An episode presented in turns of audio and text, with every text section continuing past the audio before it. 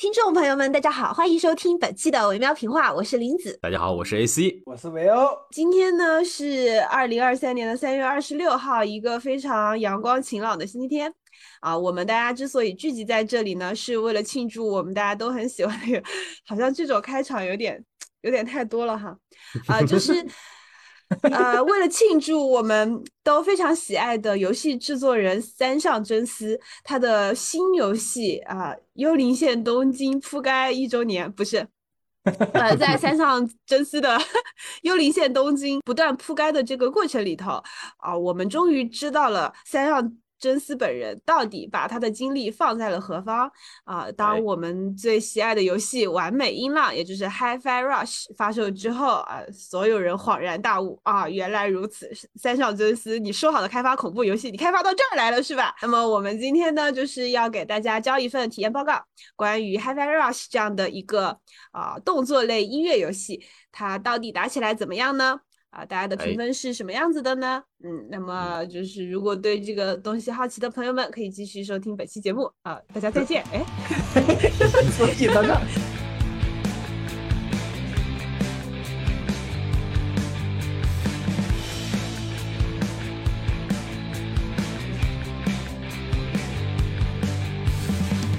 这个 Hi-Fi Rush 对于幽灵线东京来讲，属于是一个极限一拖二的操作哈，就是。这款游戏呢有多优秀呢？就是说优秀到呃三上真司的粉丝也好，或者说是这两款游戏的受众也好，他玩完了《Hi-Fi Rush》之后，他就会觉得说，我不仅要给这个游戏以非常高的评价，并且呢，我会理解说幽灵线铺了，它也铺的值得啊，就是为了这个游戏而铺，那也算是铺的值得。是的。嗯，就是也跟大家聊一下吧。就是《Hi-Fi Rush》这个游戏，它的开发公司呢是 Tango 游戏工作室，贝塞斯达软件它发行的。呃，那贝塞斯达软件呢被这个微软收购了。这个工作室呢是在一零年的时候就收购了三上真司他自己的那个 Tango Game Work 的那个小工作室。然后《Hi-Fi Rush》这个游戏，实际上它的制作人啊就是我们的三上真司老师。就是对一些可能不太了解三上真司这个制作人的朋友们，可以多介绍一一句，他的代表作品就是大名鼎鼎的《生化危机》系列游戏。他在零四零五年的样子离开了卡普空，然后呢，嗯，开始呃所谓的这个自立门户。但即即便如此呢，在三上真司的这个头上，还是一直有这个恐怖游戏。啊的这样的一个标签，然后他自己本人呢，对外的所有的提出来的说自己想要做的游戏呢，几乎都啊没有离开这样的一个范围。Hi-Fi Rush 这个游戏，它其实是和这个幽灵线东京同时期进行的开发，然后呢，整个的开发策略采取的是一个就是所所谓的沉默开发，也就是说在立项开始。就一直不对外进行任何的宣传，一直到今年的一月二十五号，然后他们搞了一个所谓的小发布会，然后在那个当下告诉大家说，哎，我们有这样一个游戏哦，然后当场开卖。呃，用三上真司他们自己的话来讲，就是说我不提前告知大家，然后这样大家就不会提前有一个预期。啊，不会有一个期待啊。那这个游戏出来之后呢，大家就会直观的感受到这个游戏本身的魅力啊。这可能是他们的营销策略之一，也就代表说这个游戏其实是没有任何的宣发的经费存在的，它是采用的这样的一个策略，以至于说其实很多玩家在玩了一阵子《Hi-Fi Rush》之后，才知道它的制作人竟是三上真司，并表达出一个不可思议，就是大概是这样的一个状况。我心里面想的就是你在干嘛啊？就主要他就是对外一直说我想要做恐怖游戏，我我就是我就是爱恐怖游戏。那么我们来看一看三上真司老师脱离了恐怖游戏的范畴，究竟做出了怎样的一番拳脚？呃，打分这个地方呢，其实因为这个这期的话，基本上就是我和玲子我们两个有玩这个游戏，然后韦欧老师还没有参与。呃，所以说我们两个打分的话呢，目前来讲的话，我一共给了四个选项：一是九点五，二是必须九点五，三是肯定九点五，四是不用多想，就是他妈的九点五。我虽然给了九点五，但是实际上我使用的是五分制。嗯嗯嗯，很巧妙。嗯，那我的打分呢？我就这样，我就这样说吧，就是在这个游戏发售的当下，然后我就因为它的卖相，把它给搞搞进了我的库里，因为 因为它 Xbox 免费。嗯，好的。然后呢，在我打开这个游戏的头一个小时啊，我就把它关上了，然后并且打开了我的所有社交软件，然后对我所有的亲近的朋友们高声呼喊：“快玩呀！我操你妈的，快来！”不玩不是人。好，这就是我对《Hi-Fi Rush》的评分。好，是的，好，特别简单粗暴。嗯，对对对，是的，是的。事实上，这个游戏也是哈，就是其实刚才提到 SGP，我们就再补充一下吧。虽然我们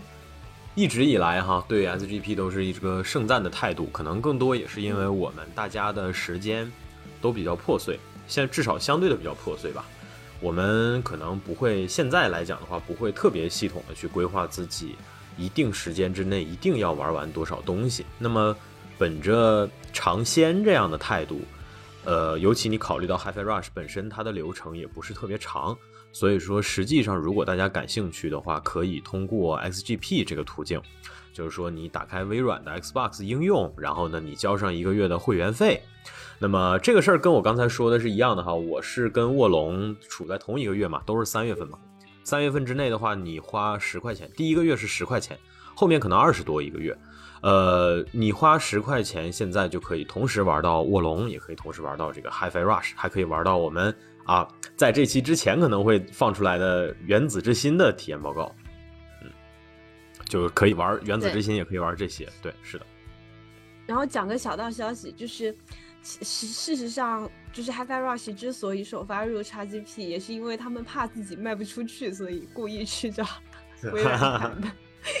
是的，是的，是的。但是事实上，真的是有好多人，可能我知道的哈，就是确实有很多人通过呃 SGP 玩了这个游戏之后，反而回去到，比如说到其他平台 Steam 啊，或者是之类的，反而去买了一份实体。嗯，对，就是他，他首先他很耐玩，呃，就是。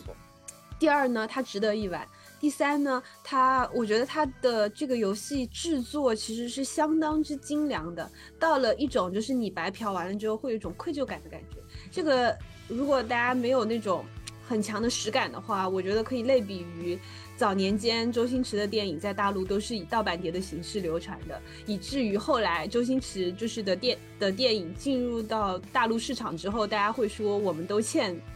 星爷一张门票，就是这种感觉。是我必须就是郑重提出，我不欠，因为我啊没那么喜欢。行，然后呢，这个游戏就给到我这样的感觉，特别是当我就是给他推荐给了非常多的朋友，然后并且自己打完之后，然后又觉得回味很好，又打了一遍之后，我就觉得说，嗯，要不买一个吧。嗯，是这样的。哦，所以玲子老师已经二周目了，是吧？呃，我其实第二遍没有打完，就是去玩八方旅人去了。我理解，我理解，就像我玩卧龙是一样的。我玩卧龙也是满心欢喜的寻思，我再打二周目把那个暖暖搞定，结果我也放弃了。所以，其实我们就是简单来说的话，我觉得刚才像刚才林子老师说的一样，这款游戏呢耐玩，是因为它实际上是个节奏游戏。它是个节奏动作游戏，呃，关注这个相关的资讯的朋友，最近可能也有看到过有关这款游戏的一个评价，叫做音游版的鬼泣。呃，鬼泣大家都知道哈，就是说它其实就是一个通过搓招，然后能够打出非常爽快的连段。呃，如果你喜欢，你的技术又够好，你甚至真的可以让角色维持在一个接近无限连的状态的这样的一个游戏，而且它的打击感非常的到位，非常爽快。呃，所以说实际上它是相当于是把鬼泣式的动作和呃音游结合到一块儿。那么具体来讲的话，就是说你依然要进行非常复杂的按键去搓招，但是呢，你的搓招的过程变得富有节奏感了。因为 Hi-Fi Rush 又是个音游，那么它使用的音乐呢，主要是以摇滚为主，然后以也带有一定程度的实验或者说是电子音乐吧。嗯嗯，而且实际上，Hi-Fi Rush 的整个游玩的流程当中，音乐几乎是全程不停的状态，它只会在一些故事的相对关键的节点、分割点会有那种戛然而止的情况。剩下的绝大多数的情况下，你在玩游玩的整个的过程当中，你的耳边一直有着非常充盈的节奏。所以说，实际上，呃，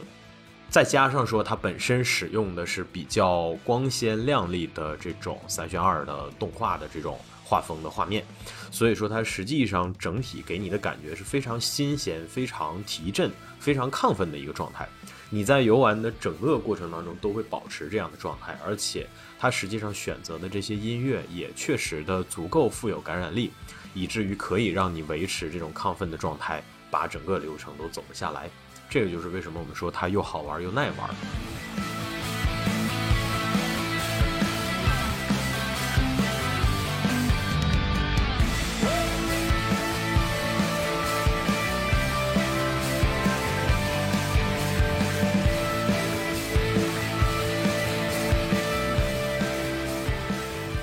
就是首先它的画面风格是比较典型的这种美式的青少年漫画的风格，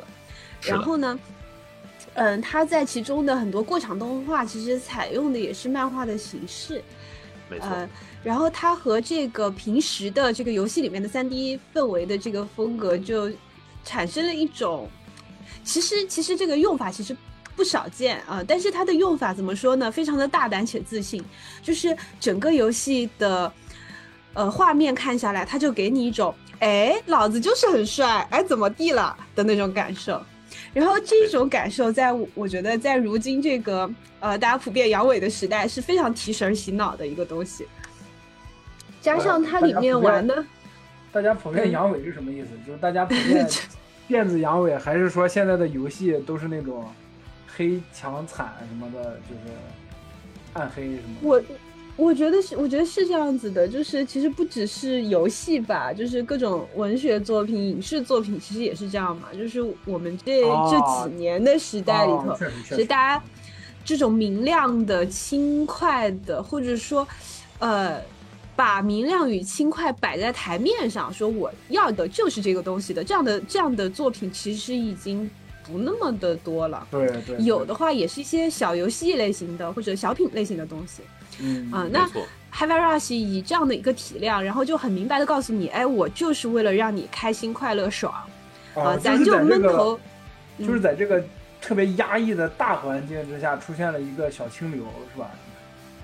哎，我觉得是有这种感觉的。至少我在游戏商店看到这个游戏海报的时候是这种感觉的。没错，就是你想想它的发售时间，前面是什么，啊，后面是什么电子原子之心。啊狂野之心，对吧？是什么卧龙、苍天陨落，然后在在中间，在中间突然出现一个，就是一看就是那种美漫里头有点儿有有点儿傻不愣登，然后嫩头青的一个男主角，然后背把烂吉他，然后搁那说我要当明星，就是他的这种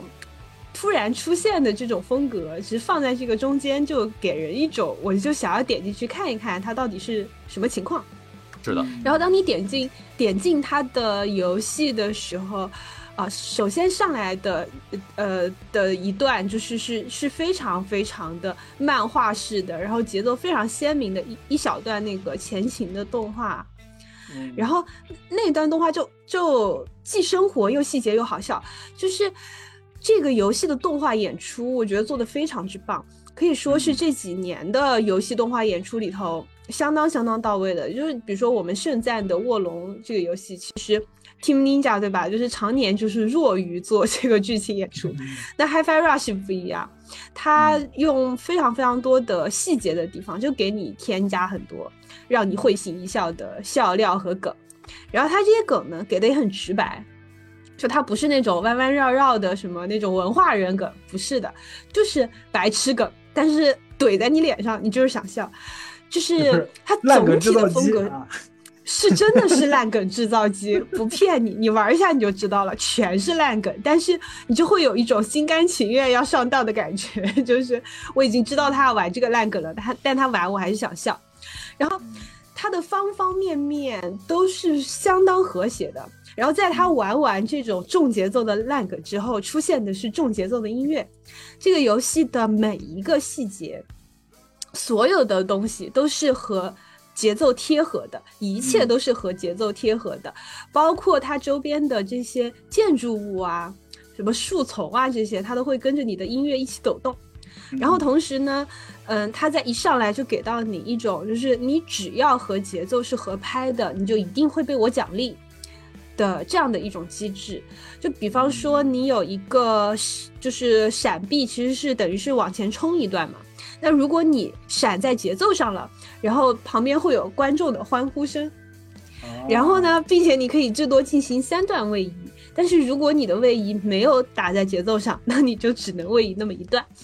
然后当你发现，就是当你经过几次的操作，发现你和游戏就是这个节奏贴合之后，你会有一种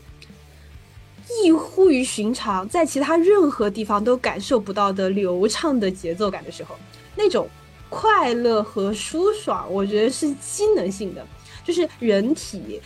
是是机械性的，是喜欢机械性运动的，就像小孩子就是生理性的反应，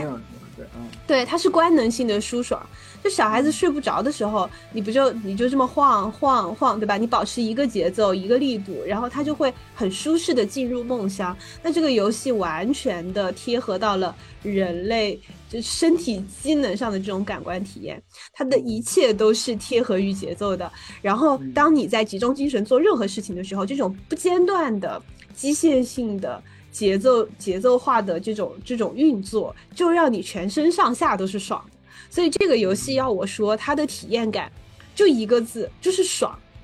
嗯，而且它和《原子之心》不同的点在于哪里呢？就是如果听众朋友们有听我们的《原子之心》这一期的游戏体验报告的话，它的它的它的不同之处在于，《原子之心》的开头也是爽的，但是它后面拉垮了。但是《HiFi Rush》没有，它一开始给到你怎样的爽，这个爽会持续到最后，甚至因为。不断的去添加一些就是新的游戏上的机制，啊呃格挡呀，嗯这那的之后，就这个爽感是不断累积的。所以说这个游戏啊就没有那种拉垮的感觉。嗯嗯，就是我刚刚打开了 Steam 的商店啊页面啊，我看一下它大概那个宣传片，就里面感觉它那个作战的时候，就是不管是你操纵的这个人物还是那个你要打的怪，都是在摇，就是。那个节奏感 对，是的。然后，然后，然后下面，下面的评价就是好评如潮，就总体评价一万多条测评，好评如潮，我天呐。然后第一个第一个评论就是说，第一句话就是这款游戏证明了游戏不好玩，不是因为你眼界高了、长大了、生活变累了。游戏不好玩，就是制作上做的不好玩。是的，是没错。呃，我记得我们刚刚呃这周放出来的那《狂野之心》体验报告里头，我我当时有提我说怪猎以怪猎为首的呃这个叫做共斗游戏建立起来的这种规则也好，呃，实际上它是作为现在好多人去衡量这一个 sub genre，就是衡量这一个分。分支风格的时候，会默认使用的标准。但是事实上，我们这期前面提到的这些，包括林子老师刚才说的，它横在一众大作当中的那个姿态，事实上就是在向这种呃深层次的裹挟在对抗嘛。尤其是最近这几年，哈，各种信息媒介都异常的发达，但是事实上，大家对于游戏也好，对于你。在消费的产品的衡量的标准，呃，有意无意之中其实是有被统一到一起的，对吧？是有被规划到一起的。呃，你们在无形之中就会服从于你通过各种媒介看到的各种信息，你就会自然而然的把这些东西当成衡量你的消费品的标准。比如说，现在一提到游戏大作，大家脑海里头出现的一定就是类似于像我们说。你说《原子之心》也好，或者说你甚至说的我们说更古典一点，像什么《刺客信条》，像什么呃这个呃战神，对，像什么老滚，像巫师这些东西，就是你一定会想到的是，你身处在一个高度还原现实、高度拟真的这么一个世界里头，并且这个世界当中的一切所谓的光影、所谓的这个景深啊，它必须都要越贴合现实越好。越贴合现实，越拟真，越越这越有这些特特性，那么在多数人的心目当中，就会觉得它是它是上档次的，它是大作，它是够标准的。呃，我我其实想说的就是，但是事实上就是这并不应该作为唯一的衡量标准。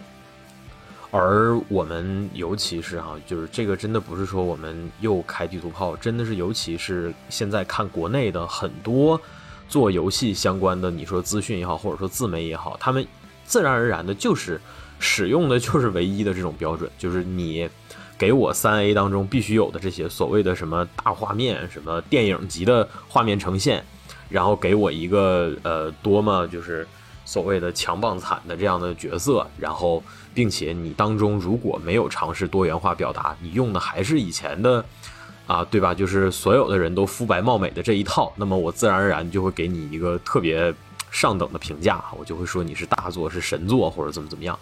但是事实上，就是 HiFi Rush 它的存在以及它的卖相本身就是很完美的，其实反抗了这一切。就像你在游戏当中通过格挡就可以很完美的 规避掉很多攻击是一样的。我们说 HiFi Rush 这个团队里头的这些角色哈，你乍一看上去其实花里胡哨的。甚至于说，它整个的这个画风，它就不是我们最近这几年最习惯的那个风格。甚至于我说的难听一点，如果我不提前知道林子老师给我安利了这个游戏有多么优秀，我如果就是在闲来无事的时候，我在不了解各种资讯的情况下，我去作为一个普通玩家，我去逛 Xbox 商店的时候，我可能不会优先下这个游戏。我甚至不一定会注意得到它，因为它看起来太像我平时不太会接触的那些小品游戏了。都不都不用说，你一旦磨合进去了，就是你碰到它的那一刻开始，它就能够以非常传统的姿态去吸引你。这个事实上，我觉得也是挺有意思的点。你说，其实这个我本来想要留到最后再说啊，但是我们既然都讲到这儿，我觉得没没问题的。就是你看我们前面说的那些遵循着那个大标准在制作的各种各样的游戏，各种各样的制作组，这些已经久负盛名的制作组，他们每年都要花费大量的精力，绞尽脑汁去想。我在这些已有的既定的赛道上，怎么能够再拿出所谓推陈出新的东西？怎么样能够在已有的基础上再带给大家更颠覆的视这个视听体验？但是事实上呢，他们这种所谓的在框架内部进行的创新，并不算是真正的创新，反而是 HiFi Rush 这种，就是 HiFi Rush 这种看上去很很 fresh 很新，但它事实上做的事情，它遵循的那个逻辑内里是很传统的逻辑内里。就是最早做游戏最纯粹的，我就是要让你爽。我把所有的能够调动起来你感官上那种快感的东西，我全部都做到极致，并且我最大限度的优化它，使得你能够在任何的几乎是任何可能的条件下都能够体会到。这个游戏配置电脑配置要求也不高的，对吧？否则它不会直接放到这个什么 SGP 啊之类的。嗯，事实上，我觉得这些其实能看得出来，就是这个游戏，我们这也叫做 overall 的一个评价吧，就是说它宏观上来讲，嗯，它很具体的把体验的部分做到了最佳。那么你要是说从设计者的角度上来讲的话，它遵循的逻逻辑内里实际上是很传统的，但是它是属于使用着传统的方式做了一盘新菜出来，而且这盘新菜在当下显得尤为的独特，这是我觉得我们比较总体的一个。一个感受吧，嗯。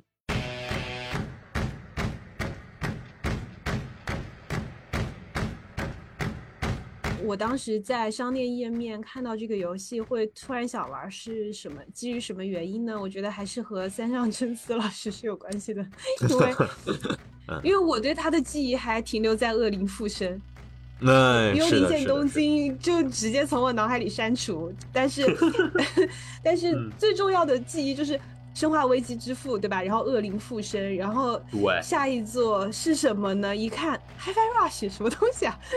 然后没错没错没错，就不得不玩。然后这个游戏真的是一个你玩了一分钟你就会立刻爱上的游戏，所以没办法。是的，他必须啊，必须推广向全世界，都给我去玩。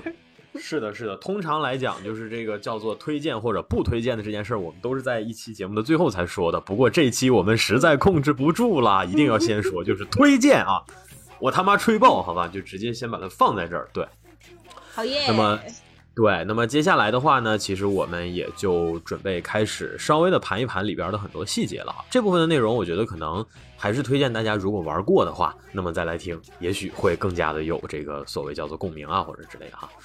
嗯，有共鸣吧？嗯呃，首先的话，我觉得就是这是一个看起来虽然是比较卡通啊、简单粗暴啊，但是事实上的细节多的吓人。那么这些细节当中，有一些是和设计本身也有关的，然后还有一些是和它当中设计的一些泛亚文化或者说流行文化吧，啊，泛流行文化当中的一些元素和梗相关的。我们先说它本身吧，这个作品像我们刚才顺着我们刚才说的，它就很像欧美的那种热血动画、青少年动画。这个主角啊，长得就是一副青少年主角的脸。然后它的配色呢，看起来也是那么的主流，是吧？我就不禁在想，我说这样的角色，说实话，在过去这十年二十年的时间里头，都不用说欧美了，日本都做臭了，是吧？那他在这样的基础上，他要给我一个怎样的主角，能够让我最大限度的信服呢？尤其我还要把我自己带入到他。结果看完了之后，我觉得哇，太太绝了！我看完了，我我玩完了前两章之后，我当时就是直接就是竖竖起大拇指，我就说了三个字我说中。因为 这个主角，对，就是是种种种种嘛，然后 种种种，比较有意思就在这儿啊，因为他开场的时候其实讲的就是男主在那个所谓的 Vandley 公司排队，准备要接受这个自己一只残障的肢体的改造。那么改造完了之后呢，他就可以获得一一件异体。这个设定很赛博朋克，对吧？它 因为它本身其实看上去也确实是一个偏赛博一点的那种未来。他要成为他要成为孤独将啊，要成为吉他英雄，就是有点这种近未来风格的，嗯。故事的一个大的背景吧，反正总体给你是这种感觉。那么我们说男主呢，也没有，就是我我前面其实有在想，我说他开场男主就已经处在这个事情里头了，那么后面是不是会给我稍微讲一下他到底有什么背景啊，有什么身世啊之类的？但是我最服的就在这儿，我整个游戏玩完之后，对于这个主角的起源没有任何的涉及，真真叫做是只字未提的程度。嗯，就是这个游戏是这样的哈，你在章节和章节之间，你是可以在自己的秘密基地里边待着的。在秘密基地里待着的时候呢，你有很多选项，你可以去和你的 NPC 们对话，跟他们说一说相关的问题。然后呢，你回到沙发坐着的时候，你也有两个选项，第一个是看一看自己的想法，第二个是撸撸猫啊，就是众所周知大家都没有抵抗的事情。然后呢，我真的很多次我就在想，说他自己的想法当中会不会有一些。内容啊，比如说他父母啊，或者说他的家庭啊，或者说他的一些特殊的经历之类的，结果没有，完全没有，completely nothing。这个设计太棒了，我只能说太棒了。就是这也是我们我们其实我发现我们列的这几个点吧，都有一点儿所谓叫做不能说反传统，它都有一点反趋势。它事实上是传统，对的。对，但是它，嗯，对，但它处在一个叫做说大家都试图去在解构这条道上翻花的时代，它反而显得如此的独特。就是这个主角真的是一点儿起源故事、背景故事都没有。这个事儿其实让我想到的是，我们以前玩的很多第三人称或者说是角色扮演类的这种游戏，比如说啊，就是其实我们就拿最近这几年的游戏举例子，你像《怪物猎人世界》里边这个主角就是个不会说话的人，他没有任何的。表它没有任何的语言表达，呃，它只有一些情况下可能会有肢体。事实上，这种设计是为了让你更充分的带入它，就是说你就是他，你在游戏过程当中你脱口而出的表达就是他会有的状态。这个游戏试图其实给你的是这样的感觉。那么还有一类，还有一类游戏哈，比如说像这个鬼泣。像战神这类的游戏，我们就举跟它类型相近的去对标嘛。这类游戏当中的主角是有自己完整的故事的，甚至这个故事很丰富，而且他们的个性也很鲜明。但是往往会配合着是他们过往的一些起源故事。你比如说，你玩战神的时候，你自然而然的就会带入到奎爷那个血海深仇当中，因为你知道他过去发生过什么。你玩鬼泣，你也会设想说我是但丁，我很酷，而且我很我很浪。所以说我看到美女过来跟我 flirting 的时候，我就会内心我就会幻想各种各样的事情。然后我去打的时候呢，我也会自然而然的像但丁一样狂野。这些都是你客观上有的感觉。是，但是这个游戏啥也没有，就是你你看到的确实就是，其实主角是有很多，他他话也蛮蛮多的，对吧？你整个游戏玩下来以后，你能感觉到的就纯纯是他处在这个事件当中所展示出的状态。这个主角有点傻乎乎的，有点二，他对于环境没有特别充分的认知，但是他的这个乐观呢，反而显得更加的纯粹。呃，你会发现说他其实这个游戏当中，多数情况下他都是处在比较亢奋的状态，因为这一切对他来讲都是如此的新奇。他在接受这个改造的过程当中，实际上就是装条机械手嘛，本来要把它改成一个只会捡破烂的一个人，结果他阴差阳错，他的这个呃 iPad 或者说随身听啊，对，他的 MP 三被这个 作为 BOSS 的，也就是范德雷公司的那个 Kale 被 Kale 不小心给。扔下去了，结果扔下去的过程中呢，正好掉到他即将要被改造的身体之上，然后这个呃 M P 三就被砸到砸到了他的身体里。这个其实也是致敬钢铁侠嘛，对吧？核反应堆嘛。然后他带着这个 M P 三，他就拥有了能够驾驭节奏、能够吸附金属的能力。所以说，他拿着自己的这个捡破烂的这个小机械手，然后就三下五除二把它变成了一把吉他。由废铁组成的吉他，然后说实话，就是接下来的过程当中，你几乎就是跟随着刚才我描述的这一段带来的这个影响，然后你梆梆梆的一路打下去。你每过一关，你认识一些新的人，这个过程也从你改造失误之后被动的逃亡，然后认识一些朋友，变成了你主动的跟着这些人推回去。壳掉这个公司，整个游戏的叙事表达从来就没有离开过这个大楼。我上一个看过的这个故事是啥呢？是突袭，两个多小时的电影，两个多小时的电影讲的就是这么点事儿，就是这一对条子进到大楼里头，目的是要把那个毒枭带出来。结果他们在去的过程当中发现不对劲，这次行动是策划好的，但是没有办法，死了很多兄弟，但这事儿该做还得做。我们怎么办？就用这口气打出来，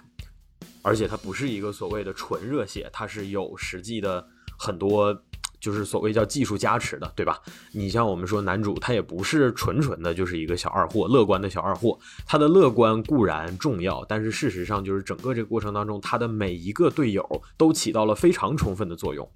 甚至于说那个不能打架的这个 Cinnamon，就是那个机器人管家。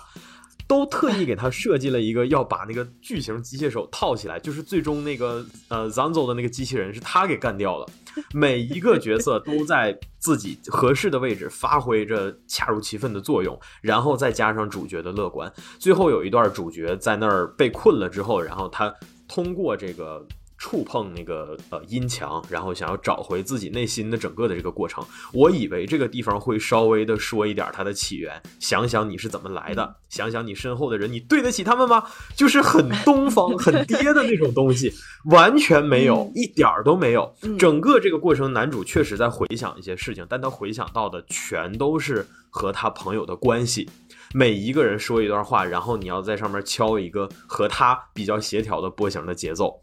你在一个又一个的人，你回顾了一个又一个人的关系之后，然后最后你想到的自己的部分也很窄，就只是自己的念想，就是我就想要成为 rock star。我想到的是啥？我想到是海贼王。以前我们做火影死神的时候有提过，就是我们说海贼王里头的路飞，他作为三大热血漫当中相对不那么近人情的一个主角吧。但是这个不近人情，不是说他个性不鲜明，而是说他的个性离有血有肉、有情感、有正负面情感的人太远了。他就是那样一个，我记得这个这个我印象非常深刻。苗晨当时描述说，他那个豆豆眼当中，你看不出来他在想什么，他也没有什么烦恼。似乎也没有什么所谓的拉扯，没有什么自己内心的心魔之类的，他就只有且只有一个目标，我就是要干海贼，我就是要当海贼王。但是，这个事儿呢，说白了就是海贼王它本身又是一个需要持续去做的东西，它没有 Hi-Fi Rush 这么理想的恰到好处的一个篇幅来排布自己的内容到一个舒适的程度，所以海贼随着他后期疯狂的铺开自己的世界观，你会发现这个世界原来这么巨大。啊，原来格局这么大，这个世界当中的每一个职能模块都是如此的五脏俱全，但是它也因此显得过度的臃肿。这种臃肿和每一个部分埋的那些伏笔，给你形成的整体的那种，我我觉得可以用伟大不掉来形容吧。他那种伟大不掉的感觉会和路飞本身态度里的那种洒脱形成一个矛盾，这就造成了我们对海贼印象的折扣嘛。但是 HiFi Rush 就是属于他没有我们说的要铺什么，要搞什么伏笔。HiFi Rush 整个流程当中非常干脆，你操纵着主角梆梆梆一路打下来，没有任何的拖延，没有任何的。留就是甚至都没有后手，你唯一一个呃策反了的这个 boss 就是安保部的呃经理科西嘉，对，然后科西嘉姐姐呢也是属于你当时把他打败了，你就给你俩选择，你接住了他，你就把他招进来了，你如果没有接住他，那他就我就不知道后面是啥故事了哈，因为我玩的就是直接把它接住了，我不知道没有接住它会有什么效，因没有会有什么后果啊，对。然后除此之外，想知道才开的二周目，但是我 二周目没打到，还没打到那儿呢。是，那你到时候玩到那儿可以跟我说一下。对，没接住可能就难道不是就摔死了吗？呃，这个其实就是我想，对，就这个其实就是我想说的。这个游戏当中，你每打完一个 boss 之后，这个 boss 真的就在整个流程当中消失了，他不会就是。这个不是生或者死，他也没有镜头告诉你他是活着还是死了。但是这个 boss 之后在这游戏里头就没了。我们第一次打完那个 Reka 之后，哈，我还在想，我说这些人肯定自己也得稍微有点故事吧？会不会他们后面还会对吧？还会帮一帮主角之类的？但是事实上没有，也没有所谓的，就是你要非说洗白也没有，因为 Corsica 他本身就是个好人。对，这个你在打他之前就告诉你了。对，我觉得，哎，我觉得 Koshika 的那个特别好笑，就俩机器人搁那聊天说，你知道吗？他们排挤 Koshika，哎，他们发邮件都不抄送给他一份，哇，好没有礼貌。对对对对对，就是这个。他写的那个方式也是，对，就这个游戏，我觉得我我感觉特别舒爽的一点在。就是，就像刚才 A C 老师讲掉讲到的部分，就是他其实事实上是把所有可能可有可无、可能在其他的或者说在我们现行的游戏的框架里面是很重要的部分，全部大刀阔斧的都给砍掉了，让你可以很专注的 focus 在这个游戏的体验里面，包括说，呃，就像什么男主的故事啊之类的，还有他那种反爹味的感觉，我觉得。上来的就是头头两章感受是最最最直接的，就是因为小薄荷会告诉你说我们要怎么怎么样潜入到这个地方，对吧？偷偷的进去，然后但是事实上，事实上男主就背着把烂吉他，然后从正面大摇大摆的就打进去了。就是当那一章的爽到底了之后，你就知道后面小薄荷跟你讲的所有的计划你都可以不听，然后。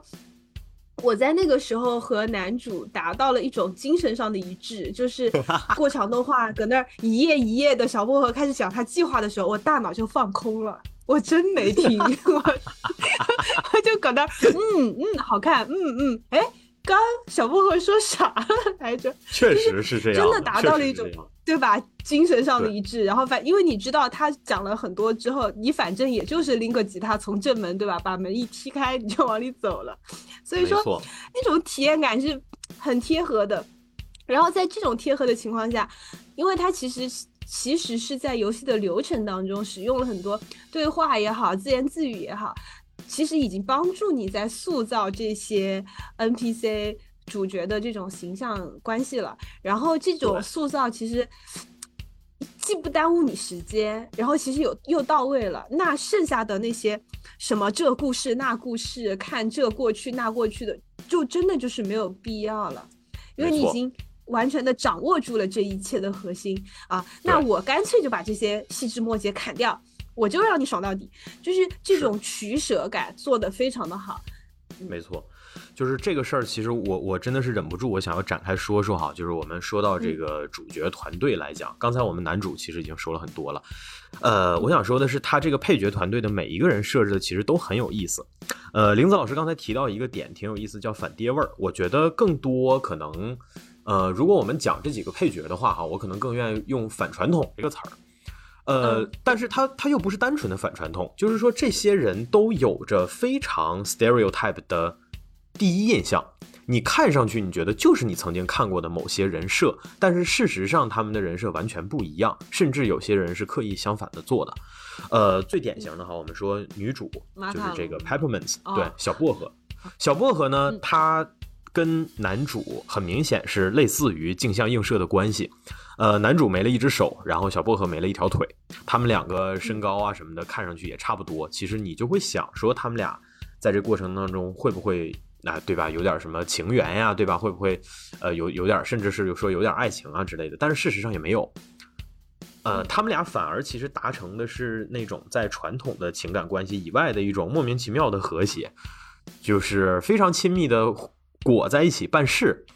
然后呢，也会对彼此进行那种非常生活化的互相的埋怨呀、吐槽啊之类的。但是实际上，这俩人的关系又维持在一个相对非常，其实就是很青少的那个角度，对吧？嗯，就是你会感感受上会觉得很和谐。然后你包括说女主，这个女主是一个纯纯的技术流。其实我看到她的时候，我第一印象是这两年那几个赛博游戏相关的大片里头的女主，《头号玩家》，还有。啊，V 啊啊，对 V 那是造型上，我觉得可能更像吧。就是我想的是说他的呃角色的整体的这种设定上来讲的话，我还想到的是那个呃失控玩家里边的那个朱迪科莫演的那个女的，她的设定跟小薄荷非常像嘛，就是说这个公司曾经的技术层面上的首脑之一，结果被他的竞争对手恶意剥夺了自己的劳动成果，并且这个呃所谓叫做沦落到了一个比较。呃，惨的这么一个状态嘛，就是，其实就是你会发现说，这个游戏当中也没有过什么所谓的英雄救美。呃，可能有，但是没有出现在这个女主身上，对吧？就是她，她看上去就是那种很典型的角色，就是你过去这几年看到过的角色。但是她做的那些事情啊，包括说她身上的这些设定，甚至于她跟其他人的关系又完全的不一样。呃，也包括说这个，我印象还是很深刻，说他们去到看到那个他哥哥，就是这个游戏的总 boss Kill，他看到 Kill 的人形立牌的时候，然后一脚给他踹倒了，把脸一顿乱踩。最后他出门的时候，别人在前面走出去了，然后他在最后关的门。他瞅着那个牌儿笑了一下，我当时在想的是，他会不会后面试图去跟他哥哥和解，结果也没有，就跟前面干掉所有 BOSS 一样，干脆利落把那 BOSS 全都给干掉了。然后他哥哥也是这个样子，就是他没有所谓的什么和解之类，这些其实就是叫做反传统嘛，对吧？这些地方又很反传统，所以就很有意思。再举的话，其实你就包括说像这个，呃，马卡龙也是一样的。马卡龙他看起来就是大块头形象，但他实际上是个温斯顿。这个事儿我之前有说过，他是搞技术，他是搞研发的，他是一个非常温柔的黑大叔。但是他还不是那种传统的黑大叔，因为你会发现他这个人实际上心理素质还蛮差的。他当年坏事儿 往往就是就对他当年坏事儿，其实好像就是因为心理素质。不不太够用，所以说他没有能够及时的去发现那个阴谋，而且他事后也因为这个事儿非常的自责，他的那种焦虑穿插在你见到他以后的每一个情节之中，但是他给了你一个非常浮夸的登场。你从那个 Zanzo 的基地掉到下面来，然后在一片漆黑当中，他像终结者一样。事实上，那个就是致敬终结者二嘛。他像 T 八百一样，然后露出两个红眼睛，空空向你走过来。你那个时候吓坏了，我也在想，我说他他得是多这个凶狠的。我以为他是个摔跤手之类的啊，像 Reka 那样的。我以为他是一个镜像版的正义版的 Reka，结果不是。我靠，这个人超级温柔，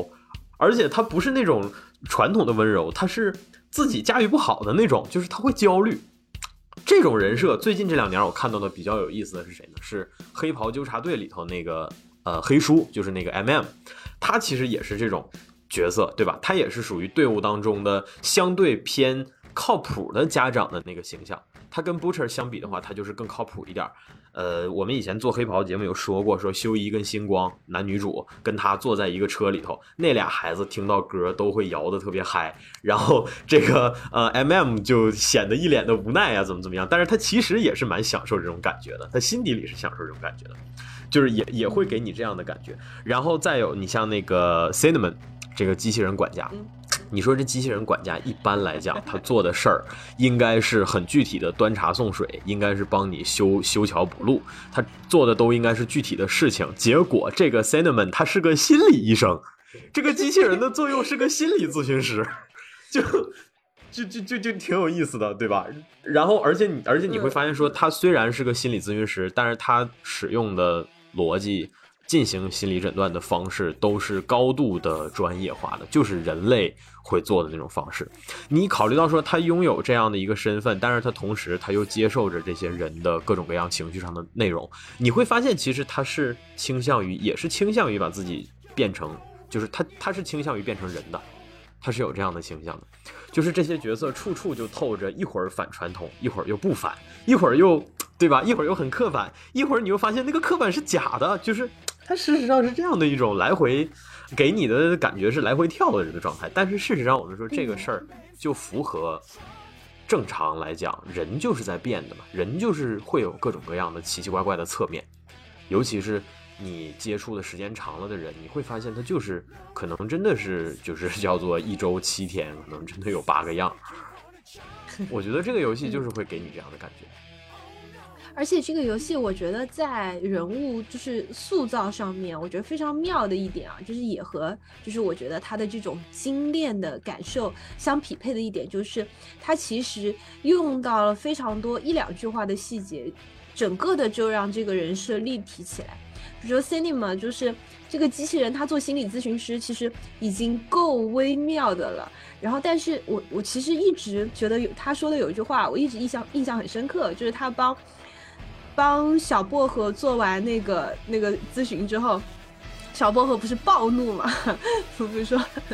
我才不是这样子的呢。然后巴拉巴拉，然后最后 Cinema 来了一句，他说他说我只我只能帮你找到问题啊。改不改正是你自己的事，是的，是的，就那么一句话，那么一点，就是 Cinema 这个机器人，就是它既精通人性，但是它身上机械性的部分，一板一眼的部分又很微妙的给你点出来了，就是这种细节上的东西很到位，呃，然后又又精巧，就是它正好就卡在那个点上。而马卡马卡龙也是嘛，就是其实真正让他的形象立体起来的，我觉得也也就是那么一句话，就是他其实一开始就是很焦虑，然后说哎我有力量，但是哎我我我不想要暴力啊什么的。但真正让他形象立体起来，其实就是那个地方，就是就是嗯，当当男女主发现说马卡龙的这个拳头可以破开这个特制的护盾的时候，然后 Cinema 在旁边说了一句，哎呀，那看来你不得不打这一拳了。然后马卡龙即便是焦虑于自己拥有的这一切，然后依然就是说，哎呀，那那那只有我行，那那我就上呗，就是没错。其实这样的一下子把他的整个人设给丰满掉，整个的这个游戏里面，其实对于所有人物的塑造都在这种很细微的地方，他既有但又不占篇幅，然后就就就是还是回到之前的，他就是详略得当，非常的精巧，然后又很干净漂亮。然后它有，但是不多，也就不会占据你太多的这个这个这个注意力，还是让你可以更集中在这个游戏的整体上。但是同时给到你非常多的细节，这种感受，我觉得就是一个好的游戏应该给到人的感受，就你不要太被周围的花里胡哨的东西呃吸引迷住了，就是专注在这个游戏本身的这个核心上面。嗯，没错，嗯。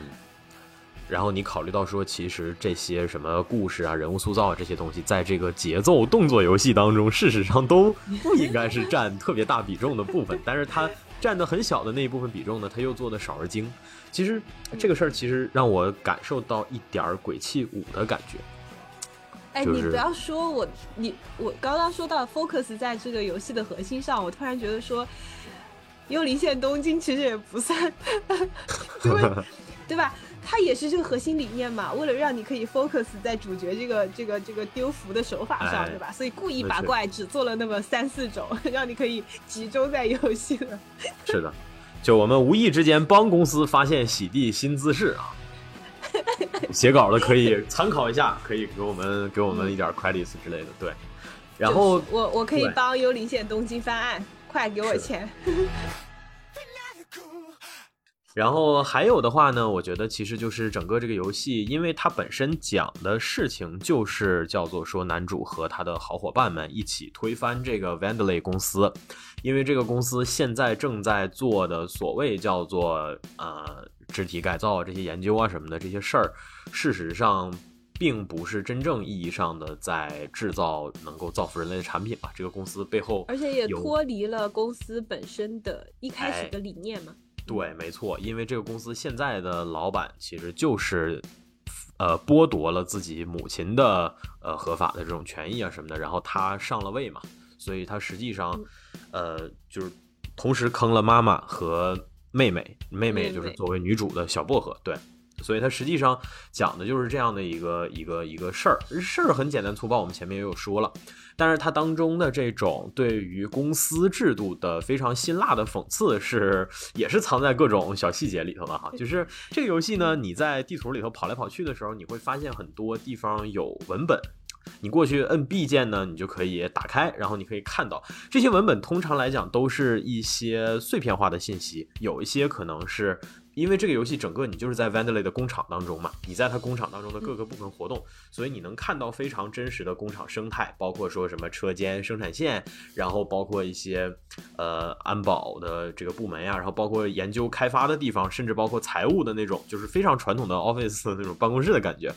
嗯，各个场景当中都有很多细节，然后通常来讲可能是这些机器人员工的吐槽。然后还有一些可能是公司出台的非常不合常理的规章制度，啊，就是这些又离谱又好笑，是吗？我们为了增加为了增加工作效率，我们决定每个星期多加一天。